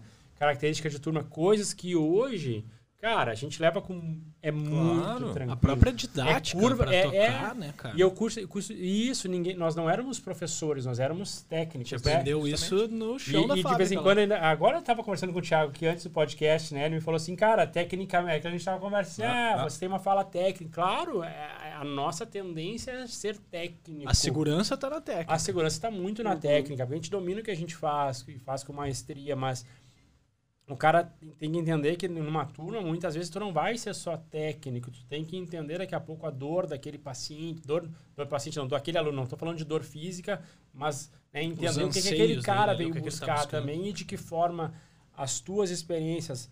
E eu costumo dizer isso, no curso de qualificação a gente costuma colocar, cara, eu vou dividir com vocês os erros e os acertos. Porque dividir acerto é barbada. É, Agora, é, quando é. foi que eu errei? Cara, e por que que eu errei? Hum. E a gente erra também.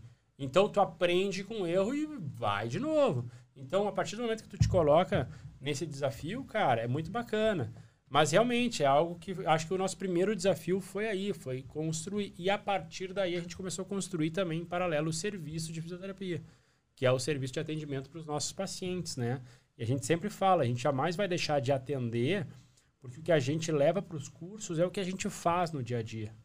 Né? Aquilo que a gente, a forma como a gente trabalha, a forma como a gente aborda, o que a gente leva para os cursos de qualificação, claro, tem todo o conteúdo técnico, conteúdo programático, a lesão acontece por causa disso, a fáscia funciona dessa forma, o treinamento de força é esse, mas o que a gente leva é a experiência que a gente tem no dia a dia de sala de atendimento. Essa bagagem é a bagagem que muitas vezes vai auxiliar o educador físico ou fisioterapeuta que veio buscar o curso. Então, tu dividir essa experiência, jamais o cara pode perder a mão da clínica pensando só na, na aula teórica, né? Então, o que a gente leva é isso aí. Então, a gente começou a montar o- também o serviço, né, Manu? E é uma coisa que a gente sempre vai procurar levar. A gente tem outros produtos, avaliações de performance, questões de liberação, questões de recovery. A gente foi montando o serviço ao longo do processo, porque a gente foi vendo a demanda que a gente tem e é uma forma complementar. Então, hoje, a, a BPRO Fisioterapia, ela é cursos, é um braço, e atendimento acaba sendo outro braço. E daí Assim entra... como é a BPRO treinamento. Assim como é a BPRO treinamento. É, o mesmo é modelo. o mesmo, mesmo claro. modelo. É claro que a gente tem, a gente sabe do, do tempo já de, de, de vida da BPRO, que o nosso público mais forte, óbvio, que são profissionais de educação física, mas gradativamente os profissionais da fisioterapia vêm, né? Estão cada vez mais consumindo, estão conhecendo o modelo. Ainda eu sinto por con- conversar com colegas, tem muita academia, muito estúdio ainda que aluga o espaço para um fisioterapeuta. Aham, sim, sim. E é isso, fechou. Ou o fisioterapeuta faz uma avaliação X lá e tá aqui esse paciente, tal, tal, tal, tal, e o profissional da educação física, o professor lá pega aquilo lá na mão e não, não manja, tá ligado? Não Aham, sabe o que, que é aquilo ali. É. E aí é um problema. A gente cai no mesmo problema, né? Cai tudo de novo, tudo aquilo. Então, O eu link acho que o é desafio, necessário. o desafio muito grande, toda vez que a gente faz uma avaliação, tá? Isso é importante, assim, ah, todo, todo aluno da BPRO passa pela avaliação da fisioterapia? Não. É oferecido para ele o processo de avaliação, né? Mas muita gente veio para treinar, o cara não quer passar pela físio, Mas às vezes, assim, o cara, daqui a pouco ele tem uma dor de desconforto, ele vai passar por uma avaliação na fisioterapia para a gente entender. Esse é o nosso papel, né? Entender, auxiliar no processo de reabilitação, de lesão, tentar entender por que algumas coisas podem estar acontecendo. A gente faz a avaliação e a gente vai sentar para conversar com um profissional de educação física, que é um Sim. colega dentro da mesma equipe. E isso é bacana. Isso também é desafiador, porque às vezes a, a equipe também pode contestar aquilo que eu estou falando. E aí, como é que eu aceito isso? é desafiador. Eu posso chegar para ti e dizer, olha, Thiago, esse paciente tem problema no joelho aqui, ele precisa fazer isso, isso e isso. E se tu me perguntar, tá, por quê? Não, Matheus, eu discordo. Claro. Esse claro. embate, ele é um embate saudável. Né? Esse, isso é muito bacana dentro do nosso trabalho, porque a gente consegue conversar e encontrar um denominador comum. Então, não é só o nosso serviço hoje dentro da BPRO, não se resume, ah, eu vou avaliar, vou tratar, vou virar as costas. Não, ele é conversa o tempo todo.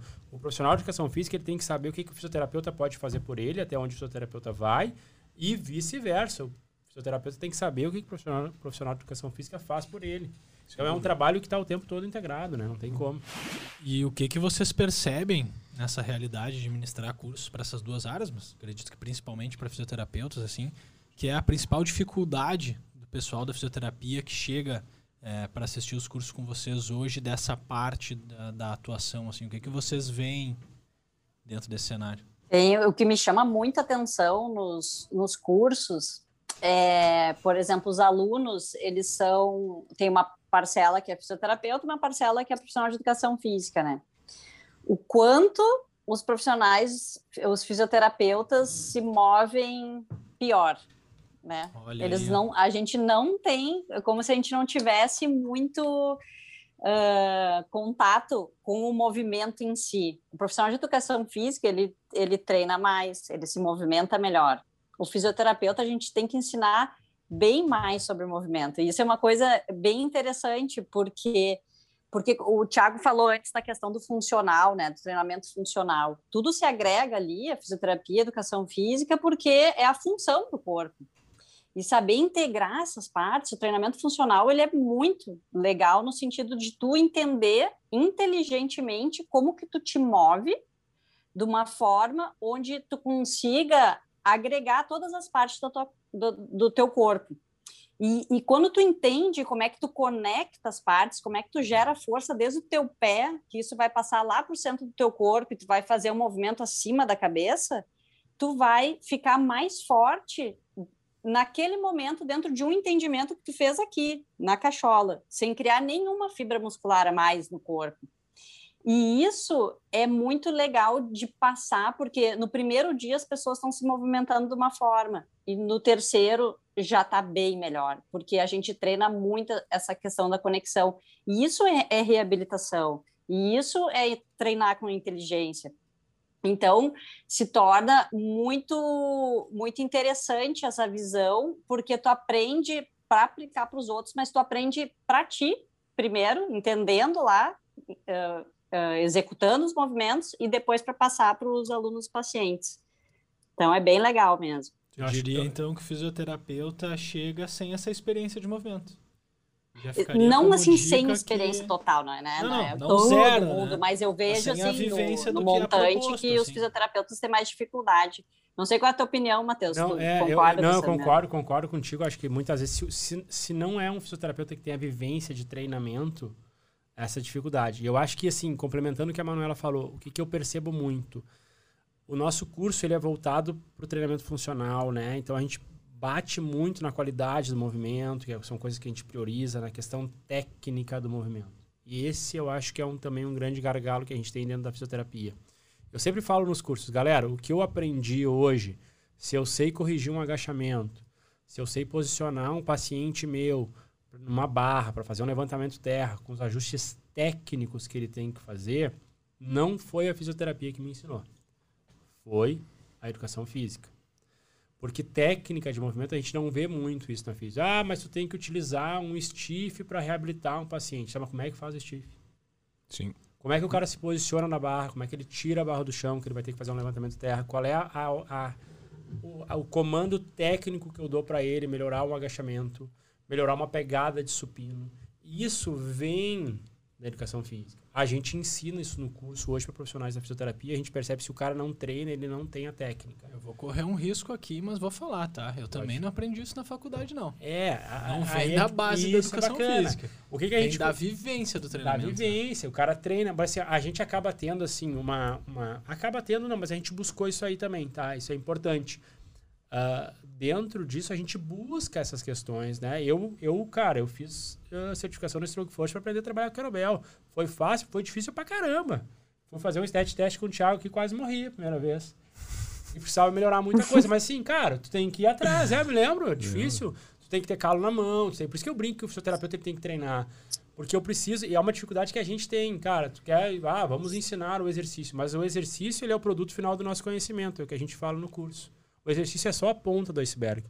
Só que para mim chegar, será que o meu paciente, o meu aluno tem a condição técnica para fazer aquele movimento? Ele consegue fazer as ativações que foi o que a Manuela acabou de falar? E tecnicamente, como eu, daí falando como fisioterapeuta que sou, consigo ensinar a técnica de movimento. Então isso eu vejo que é, uma- é um, é grande, um grande gargalo que a gente tem na fisioterapia e que a gente passa, por exemplo, no curso, que a gente está falando tanto do curso aqui, mas é realmente é uma questão que a gente ensina. A técnica tem que ser priorizada para a gente conseguir fazer uma boa execução e daí vai pensar na escolha dos exercícios, enfim, lá no final, Eu- no final é, do produto. O Diego falou isso, a gente não aprende na faculdade, realmente, né? A gente não aprende isso, assim, né? Tiagão. Não, na, na disciplina não. de musculação eu vi um kettlebell. Não. Acho que foi uma das primeiras vezes que eu vi kettlebell na faculdade. Era um kettlebell colorido, emborrachado, devia ter Sim. 3 quilos. E fizeram uma dinâmica de como fazer bíceps com kettlebell, entendeu? Tipo, Uhum. Usar numa aula coletiva o kettlebell. É. Aí, é, acho até que vale a pena falar isso para quem não tem a vivência de treinamento com kettlebell, seja no estilo fluido, seja no hardstyle. Quando a gente fala técnica de treinamento kettlebell, a gente está falando dos movimentos específicos de uso da ferramenta. Não pegar um kettlebell e, enfim, fazer qualquer coisa, né? Uhum, uhum. Isso, É, isso aí. Então, cara, eu fui ter essa vivência toda fora da faculdade. Total fora É, da faculdade. é, é, eu, eu vou dizer assim, ó, o que acontece, como a gente não tem isso na faculdade, sei lá se um dia vai ter alguma coisa parecida, a gente acaba buscando essa informação em outro lugar, né? E normalmente esses detalhes técnicos, normalmente esses detalhes técnicos, a gente aprende com alguém ou pessoas que estão em um esporte de força. Sim, perfeito. Né? Porque essas pessoas que estão no esporte de força, como um powerlifting, por exemplo, elas precisam, durante testes e errar, acertar, teste, erra, acerta, vai vendo o que que é melhor a técnica. E isso depois a teoria vai, né, vai te dar todo o embasamento para dizer, é, realmente é assim. Então, essas pessoas que fazem com que a gente acabe aprendendo. No nosso caso, quando, quando a Strong Force começou aqui no Brasil, quando a gente teve a oportunidade de conhecer o Fábio, ali aflorou muita coisa, né? Ali a gente foi entendendo muita coisa. Eu me lembro que eu fiz bem antes disso que veio a onda do CrossFit e tal, muito forte, que eu fui fazer as, as certificações do CrossFit e para mim, por exemplo, pô, fazer um, um snatch ou fazer um clean and jerk, por exemplo, e tu tem uma pegada X, daqui a pouco se tu mudar o dedão ali, mudou tudo. Isso são detalhes que tu não vai aprender na faculdade, ponto final. Sim. Mas que muda. Por que muda? Aí vem a teoria explicar o que, que acontece Perfeito. ali, né? Então, tem muito a ver com não qual é a faculdade, qual é a instituição que tu te formou, mas sim quem são as tuas referências, se tornam as tuas referências depois, né? Perfeito. Quem se torna referência depois. E na fisioterapia deve ter esses mesmos casos, né? Daqui a pouco tu vai falar, a Manu que entende tudo sobre trilhos anatômicos, sobre, né, vai pensar como funciona o corpo, a fáscia. Com certeza tudo que ela aprendeu não foi ali na, na, na graduação, né? Foi depois fazendo coisas fora, com outras Foi referências. China, sei lá onde é que ela foi, né? Mas foi mais ou menos por aí. E lá ela começou a Logo entender ali. os processos. Logo ali do ali. lado, né? Logo ali. Então eu, eu acho que vem daí, assim, é, quem são, quem se torna as, tu- é, quem se torna as tuas referências pós tu achar que tu já é um profissional bem qualificado. É, né? perfeito, perfeito. Acho que, na verdade, a busca pelo conhecimento ela nunca vai parar, né? A gente É. tem que ter essa, essa questão. É aquilo que te incomoda. Eu acho que, por exemplo, dentro da fisioterapia, uma das coisas que mais me incomodava sempre era a questão do treinamento de força na reabilitação. Cara, me incomodava. Uhum. Eu aprendi a usar caneleira de 2 kg e a contar até 10. Fiz isso por muito tempo, muito tempo. Só que é uma coisa que incomoda. Tá, porra, se incomoda, o que eu preciso fazer? Continuo fazendo isso ou busco outras referências. Na caneleira de 2 quilos? No teu caso? É, no meu caso. no meu caso. Ei, Matheus. Então, eu, Matheus, que, tá- que é, buscar, que é engraçado, porque tanto no curso, no QRF, quanto no dia a dia, no serviço, ah, dá para pensar que o que o fisioterapeuta em si, ele tem. A gente fala tanto da cinesiofobia, né, que é o medo do movimento, que a pessoa acha que vai doer para executar aquele movimento, porque ela já botou na cabeça que vai doer, daí dói mesmo. E tem a pesofobia também, né? Porque o fisioterapeuta não sabe, não Cara, sabe é. peso. A gente não tem isso na faculdade. A gente não tem ah, nada. A gente tem medo de botar um peso. A gente tem, cara, no máximo, acho que uma cane... uma- um peso de 5 quilos no consultório, Uhum, 10 uhum. quilos e olhe lá. Tu nunca vai ter mais do que isso. Nunca vai achar um peso a mais do que isso no consultório do fisioterapeuta. Então, imaginem isso ah, num serviço de fisioterapia onde chega um- uma pessoa, um- uma pessoa que gosta de treinar, que já se machucou, tem uma, uma, uma atrofia boa muscular, e tu não tem peso para atender ela. O que, que tu vai fazer com aquela pessoa? Tu não pode mais ficar só naquela questão de eletro, do, né?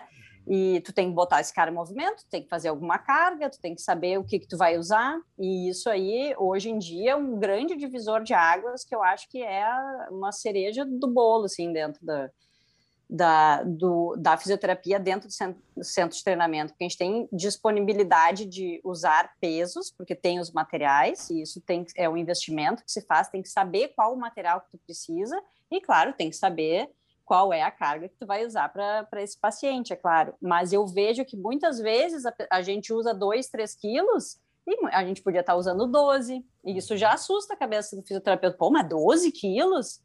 Sim, 12 quilos vai ajudar até ele ativar melhor. E isso tudo eu aprendi nesse, nesse, nessa linha de tempo que eu comecei a trabalhar junto com, com o treinamento funcional, porque até então eu tinha esse pensamento, tá louco, 12 quilos. Nem eu achava que fazia TGU com 12 ou 16 quilos na vida, porque mas tu vai aprendendo a se mover e vai tendo a técnica, e aí tu entende que tem muito mais a fazer para o paciente. Então, o nosso serviço ele já vem nessa base de pensamento que já é bem diferente, né, do que do que tem visto e, e se torna, eu acho que é, na minha visão, é uma visão muito fu- futurística da fisioterapia ainda. A gente está começando a dar os primeiros passos e isso é essencial porque dentro assim da terapia manual que é o que eu amo fazer, eu vou ajustar essa pessoa, eu vou deixar ela livre para o movimento fluido.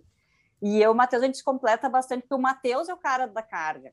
Então, a gente consegue fazer isso com maestria, porque a gente faz com que ajusta no martelinho de ouro, digamos assim. O corpo é muito mais que uma máquina, não gosto de comparar muito com carro, enfim, que eu acho muito mais legal. Mas depois tem esse complemento que a fisioterapia ela não sabe usar ainda. E a gente vem com esse, com, com, é- com esse ponto muito forte, que eu acho que não tem mais como não ser assim. A gente tem que partir desse ponto para frente agora, ter esse conhecimento. Isso é tão, é tão verdade que chega a virar brincadeira interna, né? Quem é que nunca postou um vídeo treinando e alguém botou, o que, que é isso? Tá machucado? Tá fazendo Ah, fisioterapia? Eu lembro que o próprio Matheus, na reabilitação do, do, do bíceps dele, agora ele veio postando, inclusive bem legal, aquele acompanhamento que a gente pôde também entender melhor o processo, né? É, ele postava assim, um peso era fisioterapia e o outro peso era Isso, treinamento, né? E isso mesmo. acontece direto, a galera faz muito isso, né, cara? Claro que virou uma brincadeira, vira uma Claro. chacota, uma riada, mas eu acho que dentro de um senso comum, se é que eu posso colocar essa, essa ideia nesse, nessa abrangência, é uma visão que o pessoal tem. Vira Tá brincadeira, porque na agachando. verdade já foi uma verdade em algum momento, né? Exatamente, tu tá agachando só com a... Ah, não, tá fazendo Aham. fisioterapia, tá machucado. É, isso aí. Né? Não, tu tá agachando com 50 quilos, não, aí é treinamento. E, Eu- e fica bagunçada a coisa daí. Perfeito. Eu costumo dizer hoje, o, o- a pessoa que entra na BPRO hoje, muitas vezes, ela não consegue diferenciar quem é o fisioterapeuta e quem é o profissional de educação física. O aluno, o cara que entra na BPRO e não conhece, veio para vir para conhecer a academia. Só olhando assim. Ele olha de fora, ele não consegue diferenciar hoje quem é quem. Lá dentro, sim, ele vai entender, não, ah, esse cara aqui Eu tá acho que tinha que usar um jaleco. Jaleco branco. Tá. Perfeito. E o esteto no pescoço. Muita gente usou, né, mano? Na época de hospital a gente usava bastante. Né? Hoje ainda tava conversando com, com... Tava um atleta e tava conversando com a treinadora dele, daí eu, eu disse assim, vai, eu não consigo me ver trabalhando de calça jeans e camisa. Eu falei, a gente estava conversando sobre isso, sobre vestir. Eu falei, eu, preciso trabalhar de bermuda. Hoje estava de polo porque eu vir fazer o podcast. Né? Senão é camiseta, porque eu falei Que assim. honra, hein, eu- Thiagão? Que honra, Que né? isso, essa uma- e essa bola que tem história, mas depois a gente conta. Tá perfumada ainda não? Não, ainda não. Já saiu o perfume. Mas a ideia é o seguinte: é, porque a gente precisa trabalhar com o movimento, né? Então o fisioterapeuta está integrado ali dentro da área de treinamento o tempo todo. A diferença vai se dar no trabalho que ele está executando e de que forma ele está conduzindo. Mas, obviamente, cara, a gente está junto, tá? E eu, e eu brinco na abertura dos cursos, tem uma foto da Bepro, quando a gente, principalmente viaja para fora de Porto Alegre. As pessoas não conhecem a nossa estrutura física, às vezes. E é uma foto da sala de treino, tem uma barra no chão ali. Eu falo, galera, olha só, eu vim apresentar para vocês a nossa sala de reabilitação. E é uma foto da Academia Bepro, Sim. né? Sim. Os caras olham e eu falo assim, ó, por que, que é reabilitação? Porque aqui onde a gente treina é o mesmo lugar que a gente reabilita. As ferramentas são exatamente as mesmas. Sim. O que muda é o propósito. É, é, é, a gente tá, ah, né, dentro desse assunto todo, teu Diego vai lembrar, mas teve um, teve um momento que eu, cara, eu meio que enlouqueci e falei o seguinte, ah não, não, não pode ter mais fisioterapeuta no curso, no Cara, TFF. eu lembro de todos os momentos. Eu lembro do momento que a Manu, desculpa o termo aqui, mas a Manu te deu uma mijada sobre liberação miofascial e tu chegou na Bepro e disse, cara, a gente não pode mais falar de liberação miofascial no curso. Eu É, lembro de é todas o- essas tuas fases, Vários, assim. não e, é, e os e essa, desconfortos que isso sim, gerou, né? cara. E essa daí, ela foi, ela aconteceu porque teve um momento e, e a Manu tá falando disso, né, do peso que o fisioterapeuta tem um medo e foi numa dessas assim, numa, numa uh, um fisioterapeuta, a gente falando de, eu tava falando na época de agachamento, agachamento no lateral, alguma coisa assim, e mostrando o agachamento. E como qualquer agachamento, a mecânica do agachamento, né, ela é flexão tornozelo, tem todo joelho, quadril e o tronco inclina. Ponto, não tem como, né? o tronco inclina. E na hora, eu, pe- eu me lembro, eu peguei um peso na mão e a pessoa lá, o fisioterapeuta, deu um pulo, né? Não, mas não pode porque isso vai forçar a lombar. E eu falei, e eu me lembro na época que eu pensei o seguinte, na- comigo assim, tipo, tá, qual é o problema, né? qual é o problema? É um dos objetivos. né? É. Aí eu pensei, tá, mas tudo bem, mas qual é o problema? Não, porque é lombar, porque é ali, porque as pessoas e tal. Eu... Tá, mas como é que eu deveria agachar? Não, tem que inclinar menos a lombar. Aí eu, ah, então eu vou ter que te pedir um seguinte, dá uma chegada aqui Vem e me cá. mostra como fazer um agachamento sem inclinar a lombar. Só que, claro, mantém o padrão, tornozelo no chão. Sim, né? não Sim, não cara, pode fazer Como se estivesse em casa Não, não agachando pode pra pegar ferrar o joelho pra... pra- é. né? Tu vai chegar em casa e vai né, pegar mano? uma, uma caixa no chão.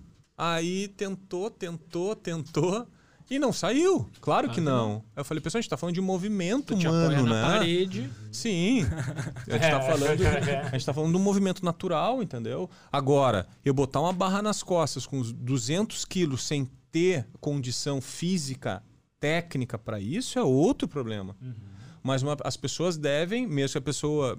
Eu acho que não é esse assunto, mas eu tenho hernia de disco, não posso agachar aquela história. Tá, mas se tu for pegar alguma coisa no chão, tu vai inclinar o teu tronco. No momento que tu for inclinar o teu tronco, tu vai ter sobrecarga, mesmo seja a ação da gravidade. Tu vai ter, ponto, acabou. Então, a gente precisa trazer essa pessoa para academia para mostrar calma, tu vai te movimentar e a gente vai te ensinar a, a a te movimentar.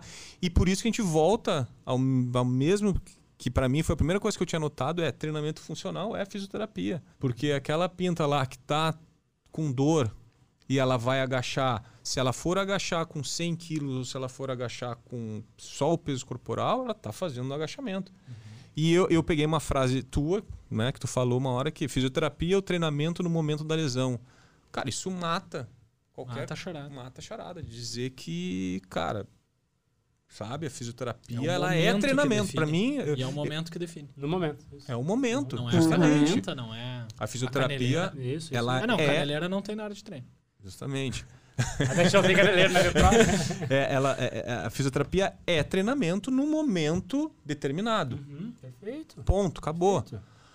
Ah, não sei se o Cref Crefito vai. Né? Mas é que assim, Thiago, olha só, é tu tá isso, trabalhando, mas tu tá, é tu uma- tá é um trabalhando, ó, tu tá- pensamento, tá né? É, pensando, ó, pensamento, claro. Tu vai, Mas tu vai só respeitar a mesma coisa, ó. Tu tá, vai pensar na biomecânica, tu vai pensar na anatomia, tu vai botar Exatamente. carga, tu vai pensar em técnica de movimento. É, é, é a mesma E, coisa. e se tu me permite, Entendeu? Thiago, acho que isso é um problema que a gente vem enfrentando hoje, tá? Claro que não dá pra jogar isso na conta da rede social, Mas esse comportamento que tu comentou que acontece com todas as áreas. Isso aí não é restrito da fisioterapia e da Não, educação sim. física. Mas essa questão de daqui a pouco tu tá observando, nesse caso que tu, tu ilustrou para nós, um curso de treinamento Sim. que vai ser exposto a uma sobrecarga para uma pessoa que obviamente não está num momento de lesão e tu tirar aquilo do contexto que está sendo apresentado e colocar dentro do teu contexto que era uma resposta para ti, né? Isso acontece o tempo todo. Essas discussões que acontecem muito de rede Uhum. social, a gente acompanha algumas, claro que também não tem nem tempo para ficar, nem energia, vamos ser honestos. É. né? Tá todo mundo meio de saco cheio dessas Vamos mimimi. a. Mas Tempo a gente tem, só não quer. é, a gente não quer. Tá. Mas, cara, é, é, é só isso, assim. É uma generalização para comprovar um ponto de vista e uma relativização para comprovar o outro. E ficam botando em xeque o tempo todo. É generalista e relativista. Generalista e relativista. A gente teve um post na, na época do Facebook ainda, que fazia a maior parte das propagandas do marketing da Bepro no Facebook. Tinha uma frase do Vern Gambetta, não sei se você vai lembrar sobre isso, que dizia treine com o peso do próprio corpo, algo assim, antes de acrescentar sobrecarga externa. Pô, teve gente que foi lá criticar, entendeu? Dizer que para o caso de obesos, não sei o que. Ah, cara, sério, entendeu? É, Até se estiver nos ouvindo, desculpa, a gente nem respondeu esse, esse É. comentário, porque não faz o mínimo sentido. Tá uma foto de uma pessoa fazendo uma barra dentro de um contexto, a pessoa tira daquele contexto para comprovar um argumento. Cara, isso aí não, não dá mais, né, pessoal? Não dá mais. Né? Às vezes é gastar energia com, com algo que não vale a pena. Não faz sentido. É, essas situações e que aconteceram outras situações por, ah, que eu ah, aí começou a eu pensar assim, cara, mas a gente tá dando, a gente tá falando, tá dando um curso voltado para treinamento de força. A gente tá falando de pessoas saudáveis, a gente tá, sabe? E tendo o fisioterapeuta que não tem essa visão e que hoje já mudou, Mudou muito. Hoje não, enfim, isso é muito difícil acontecer. É, se pegar para o contexto da fisioterapia, da lesão, da reabilitação, é outro contexto, cara. Uhum. Então, ok. De Isso repente. aí. é, Vamos É, deixar pessoa- claro o que, que a gente está discutindo. Sabe? É, né? isso Então aí. Acho começa- é, essa é a grande questão. E liga aquilo que tu falou. Daqui a pouco, o professor, tu vai dizer, não, o cara não pode agachar. E o, e o professor vai dizer, não, mas no meu ponto de vista vai agachar.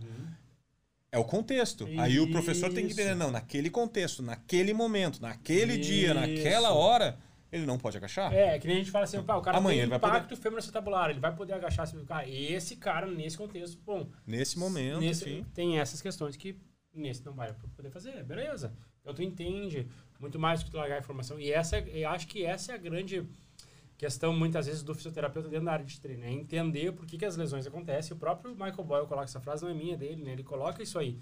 A presença do fisioterapeuta dentro da área de treino, ele costuma dizer assim, ah, o fisioterapeuta entende por que as lesões acontecem e traz esse conhecimento agregado para dentro da área de treino para auxiliar todo o processo. Então, antes de julgar, e aí vem uma outra coisa que eu gosto de falar já, falando assim, julgamento, né?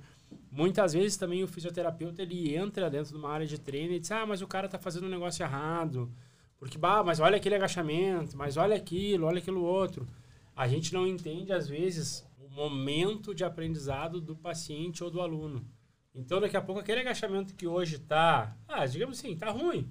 Ele pode já ter sido muito pior, ele já tá numa fase Claro. melhor. Então, tu entender antes de qualquer crítica, de dizer, olha, não, mas isso aqui é errado. Ou muitas vezes acontece, acho que isso não é físico, né, Manu? A gente aprende uma técnica nova e acha que aquela técnica ela vai ser salvadora para tudo. Né? Na fisioterapia já passou por vários, por vários momentos. Agora não, agora só isso aqui funciona. Agora só aquilo lá funciona. A gente tem que entender o meio termo, até mesmo quando for pensar numa técnica ou outra, é em que momento que o meu paciente está, para esse momento, o que, que a literatura me traz que realmente funciona, o que, que a literatura traz que realmente aquilo que daqui a pouco era utilizado antigamente agora não se utiliza mais, né? E a gente tentar pensar nesses mitos aí, verdades e acabar desmistificando. Mas isso, cara, ele vem com conhecimento.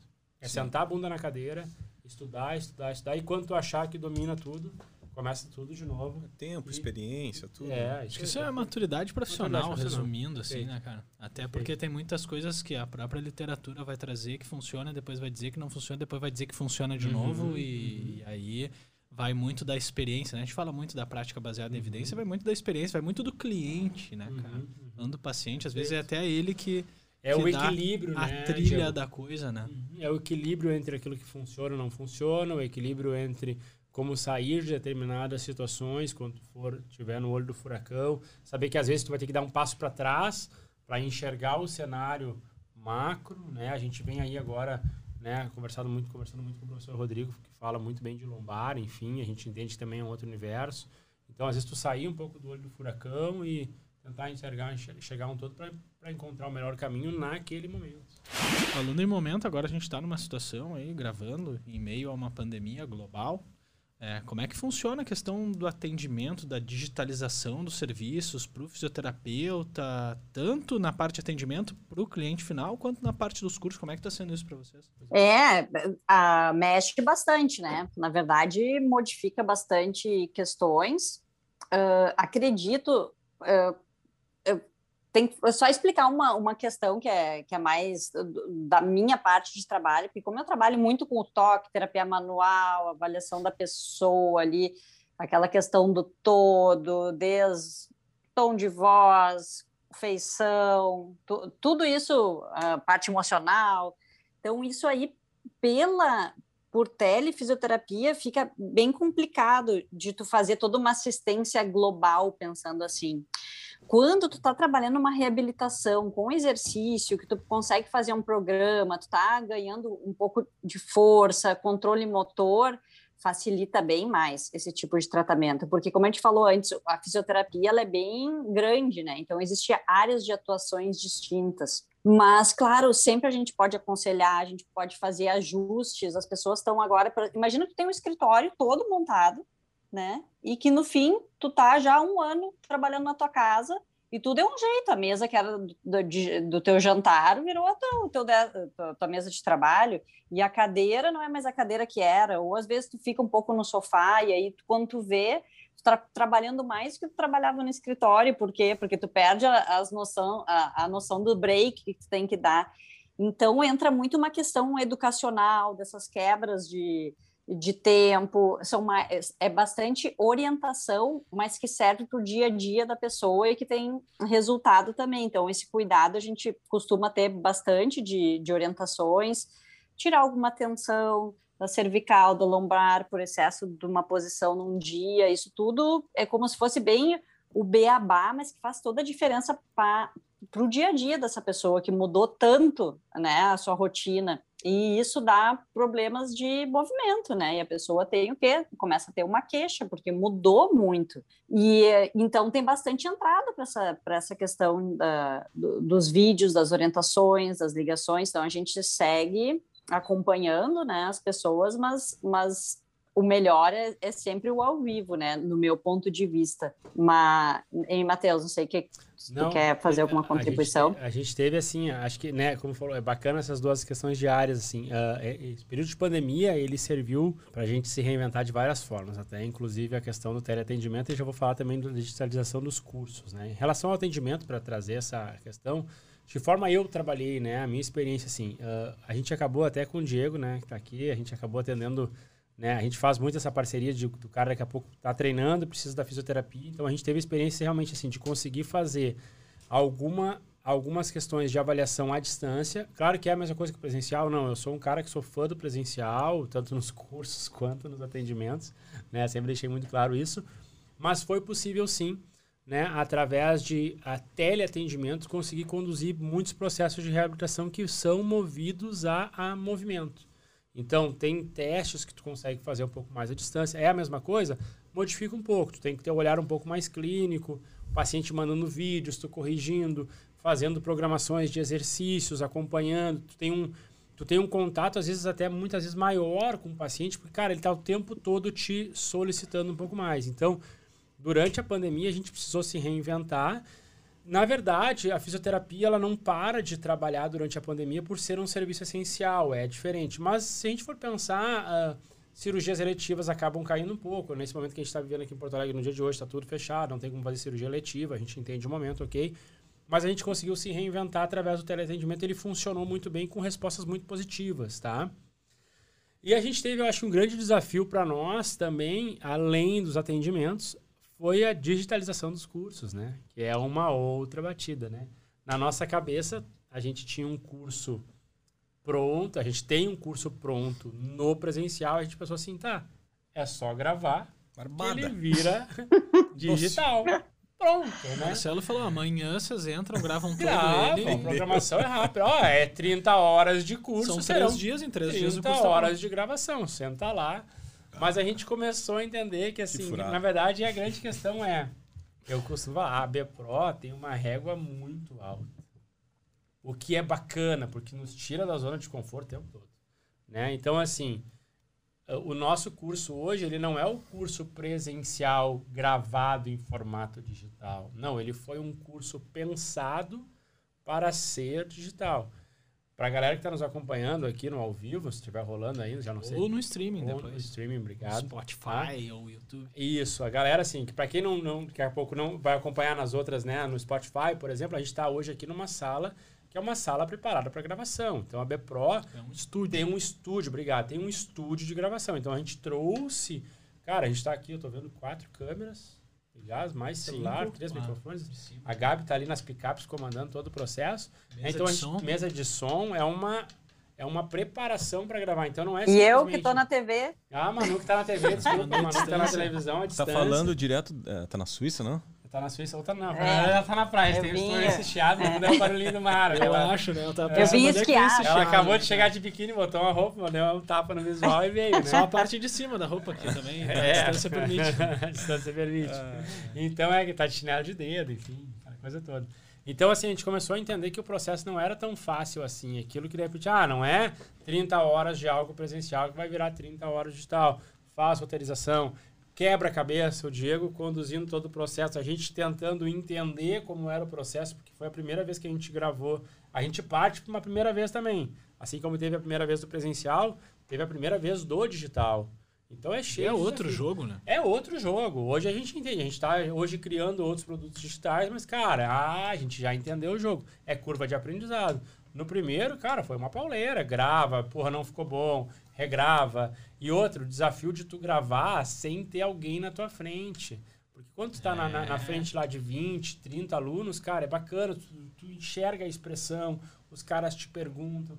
Então foi realmente muito desafiador gravar todo um processo que era presencial e hoje a gente tem as duas ferramentas. A gente, nesse momento, obviamente, pandemia adaptado, né? Mas a gente tem o curso presencial, sempre que é possível, que a pandemia nos permite, e o curso digital, os dois com muita entrega. E o digital ficou na mesma qualidade do presencial. Daí entra com aulas, uma vez por mês tem aula, né, para tirar dúvidas, enfim, toda uma ferramenta que é, é trazida. Então, na verdade, foi muito desafiador.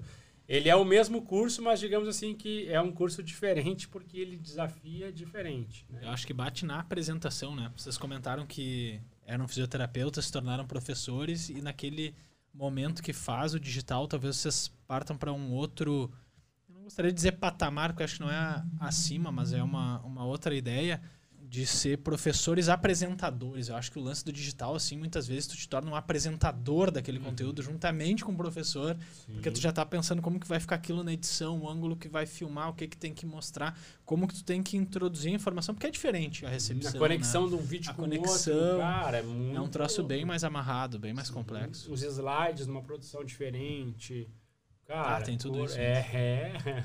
Os caras né, muda lá, tudo. liga E, gente, vai. e fora Nossa, que tu vem. precisa de uma pessoa ah, técnica que te escute, não é só a câmera ali, né? Não é tatua a câmera e alguém operando a câmera. Tem alguém que tá te ouvindo, porque vai, tu tá ali falando, explanando, daqui a pouco, em vez de falar direito, tu falou esquerda. Ah, em vez de falar pessoas, tu falou quadrado lombar, sei lá. Isso acontece bastante. Então- O Thiago mesmo foi passar uma pergunta para vocês lá no início e falou: vocês, enquanto profissionais da educação física, às vezes no, no pensamento a gente vai indo, cara, e sai, Uhum. né? Sai, sai automático. Imagina várias horas dentro de um estúdio a gravando, questão né, do mano? português, porque tu vai ter entregas, daqui a pouco falou uma palavra e era, né? Tudo isso, cara. Mas é um, é um cuidado. Então existe uma equipe. E daí depois tu vai escutar de novo, tu vai ter que ver todo o curso de novo. Ah, fez tudo certo, conectou, não conectou. É, cara. Não é só simplesmente liga aí, vamos gravar e tá tudo certo. Não é. Não que não dê pra fazer assim, até dá, mas não fica com a mesma qualidade. Aquilo que eu falei. A entrega aqui é muito grande, né? E a gente sabe disso. E é bacana, cara, porque nos desafia. Tem horas que dá uma incomodada, assim. Ah, vamos lá, cara. Putz, tá, incomodar. Ah, mas os caras encrencaram com isso, daí tu para. Aí eu falei, não, mas tá certo.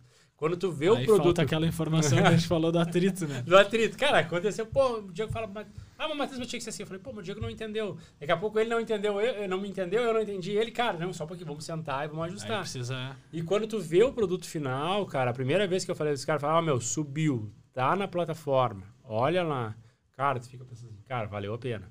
Porque é uma qualidade de Uhum. entrega que é animal, né? O fica muito... É. Eu sou fã do curso digital, né? Matheus é. É, eu sou fã Eu do sou presencial. fã do e é legal O isso aí. Thiago, Até, tá, o Thiago tá em minoria aqui nessa mesa. até dentro Ah. da Vepro, né? Porque é legal, assim. É isso aí, cara. A gente tem... To... o- e- Mas isso é bacana, né, Thiago? Porque eu acho que hoje a gente pega os dois públicos. Sim, claro, É. sem dúvida. O sem cara que dúvida. quer fazer o digital, que tá na casa dele, que vai fazer, pá, no conforto do lar, consegue se organizar. Eu, eu, sou, eu consumo muito curso digital, eu Uhum, sou consumista do, do curso digital, porque até em função da nossa agenda, né? Perfeito. A, a gente viaja muito, a gente trabalha e a gente tem que se atualizar, porque senão a informação vem e tu acaba perdendo. Porém, cara, eu sou fã do presencial pelo contato com as pessoas, que obviamente salva o momento. O contato eu acho bacana, o E network. tá ali é, proposto tá também, ali. diferente, né? E- É, e tu nunca sabe de onde vem o. a- a- tu nunca sabe a pergunta. O que desafia é isso. Tu nunca sabe a pergunta que vai vir no curso. Ele é mais imprevisível, talvez. Mas eu acho que o Thiago ele é, ele é muito feliz no argumento dele quando ele comenta que a definição pelo digital presencial depende, talvez, da experiência prévia de quem está comprando. né? Obviamente. Há um cara, como a gente comentou aqui, daqui a pouco a Manu deu o caso, e, e não pesando a ideia do fisioterapeuta, mas naquele quadro geral da pessoa que daqui a pouco não tem tanta vivência com os movimentos que vão ser propostos, ou com as linhas funcionais que vão ser abordadas de acordo com aqueles movimentos, enfim, processo de evolução técnica. Se, se a pessoa não tem essa vivência, talvez o digital seja um pouco mais complexo. Uhum. Seja um pouco mais complexo. Agora, se a pessoa já tem uma determinada experiência, ela já. Não nos abandona, Manu. Não, não é que. Então, ó, tocou meu telefone. Tranquilo. Essa, essa pessoa já tem uma vivência, já participou de outros cursos, daqui a pouco. Acho que é o que o Thiago traz, assim, acho que é muito feliz. é. a linha de Eu raciocínio. acho que é Eu mesmo- importante. Não sou tão a favor do curso digital, mas hoje de manhã cheguei aqui falando pra ele que comprei dois. É, a gente, a gente compra, a gente Né? compra por uma demanda de tempo. Claro, né? não tem como, eu vou jogar ali dentro do que eu consigo assistir. Eu geralmente costumo assistir curso digital entre 4 e meia e 5 da manhã. É É isso que eu aí. acordo pra. Porque normalmente final de semana a gente também tá ministrando curso, que Isso é nas datas dos outros cursos que a gente É, gostaria de fazer. Então, É, isso- eu acho isso que é um tudo depende do positivo. momento de É. vida, do momento profissional, depende de que tipo de curso é aquele, né? Isso, é perfeito. Para quem, pra quem tem pouca experiência de ir lá fazer, tocar, conversar, é importante fazer. Depois, com o tempo, ainda se torna importante, mas tu já consegue. Não, esse curso aqui dá para comprar. perfeito. Até porque eu gosto de repetir várias vezes. Eu não, eu, eu não sou o tipo de, de pessoa, nunca fui, de assistir uma vez e já fazer as minhas anotações. Não, eu preciso rever aquilo, eu preciso Perfeito. mastigar melhor, sabe? Eu preciso de É tempo para informação. Uma, forma, uma informação Justamente. passou, Eu perfeito, preciso desse faço tempo, eu preciso dessa digital. repetição. Sempre foi assim. Então, por isso que para mim é sabe que pensando, muitas vezes quando a gente lê as avaliações dos cursos, tem alguns alunos que relatam que é muito rápido, é muita informação. Claro, daqui a pouco- sem dúvida. Né? É. É uma oportunidade. Acho que todos os cursos, né? não é da Bepro, acho que todos os cursos hoje digitais têm um tempo de disponibilidade de conteúdo normalmente de 12 meses, de um ano. Então, Uhum, uhum. tu consegue ver, rever, ver, rever. Fora que às vezes tu não tá num momento também que tu consiga assimilar aquela informação com todo esse Isso, potencial. não faz tanto não, sentido, não faz tanto sentido pra ti ali, né? É. Se faz sentido, arrasta pra cima. É, isso aí. Faz sentido para ti. Mas É, eu isso acho que tem esses pontos também que são interessantes. Só tem que cuidar pra não tá- procras- procrastinar. É, o problema é O esse, né? Às vezes né? as pessoas vão jogando para frente, jogando, jogando, Passou um jogando, ano. tá Ah, lá, e aí? Passou, passou, ano, perdeu. É, Acabou. É. é isso aí. Concordo. entra no pagamento recorrente. Também não é problema. É isso aí. Acho que é isso, né, É, galera? fechando, Acho tem é. os prós e os contras dos dois, mas vale a pena, eu acho que é o momento mesmo, bem a questão de momento, porque poder pausar, poder anotar, poder voltar, isso aí também é, é muito bom, né? Ah, e coisa boa, hein? Poder assistir o curso tomando uma cerveja, um vinho, coisa boa. Hã? Tranquilo? É Mas uma verdade, primeira taça, nada se tomar mal. duas, cara já não presta mais atenção. É, depende. curso. Depende. As conexões É começam a só ficar meia tacinha. É isso aí. É. Muito Meu bem. cérebro funciona bem, às É. vezes.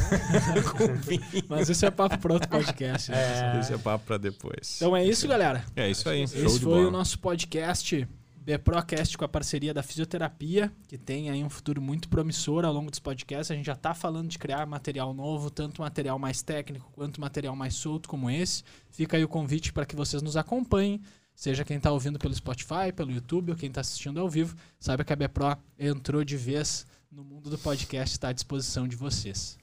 É isso aí. Agradeço a presença de todos, Manu, beijão, Matheus, Valeu, valeu. galera. Valeu. Aqui, ó, não me deixa no vácuo ao vivo. Ah, não, aqui dá. Tiagão, mais Só pra dizer que o mesa frio, se o frio na barriga já passou. O frio passou, agora tá começando a passar. Agora vamos começar a conversar. Feito, galera. Esse foi o Beprocast. Até mais. Valeu. Valeu, Valeu. obrigado.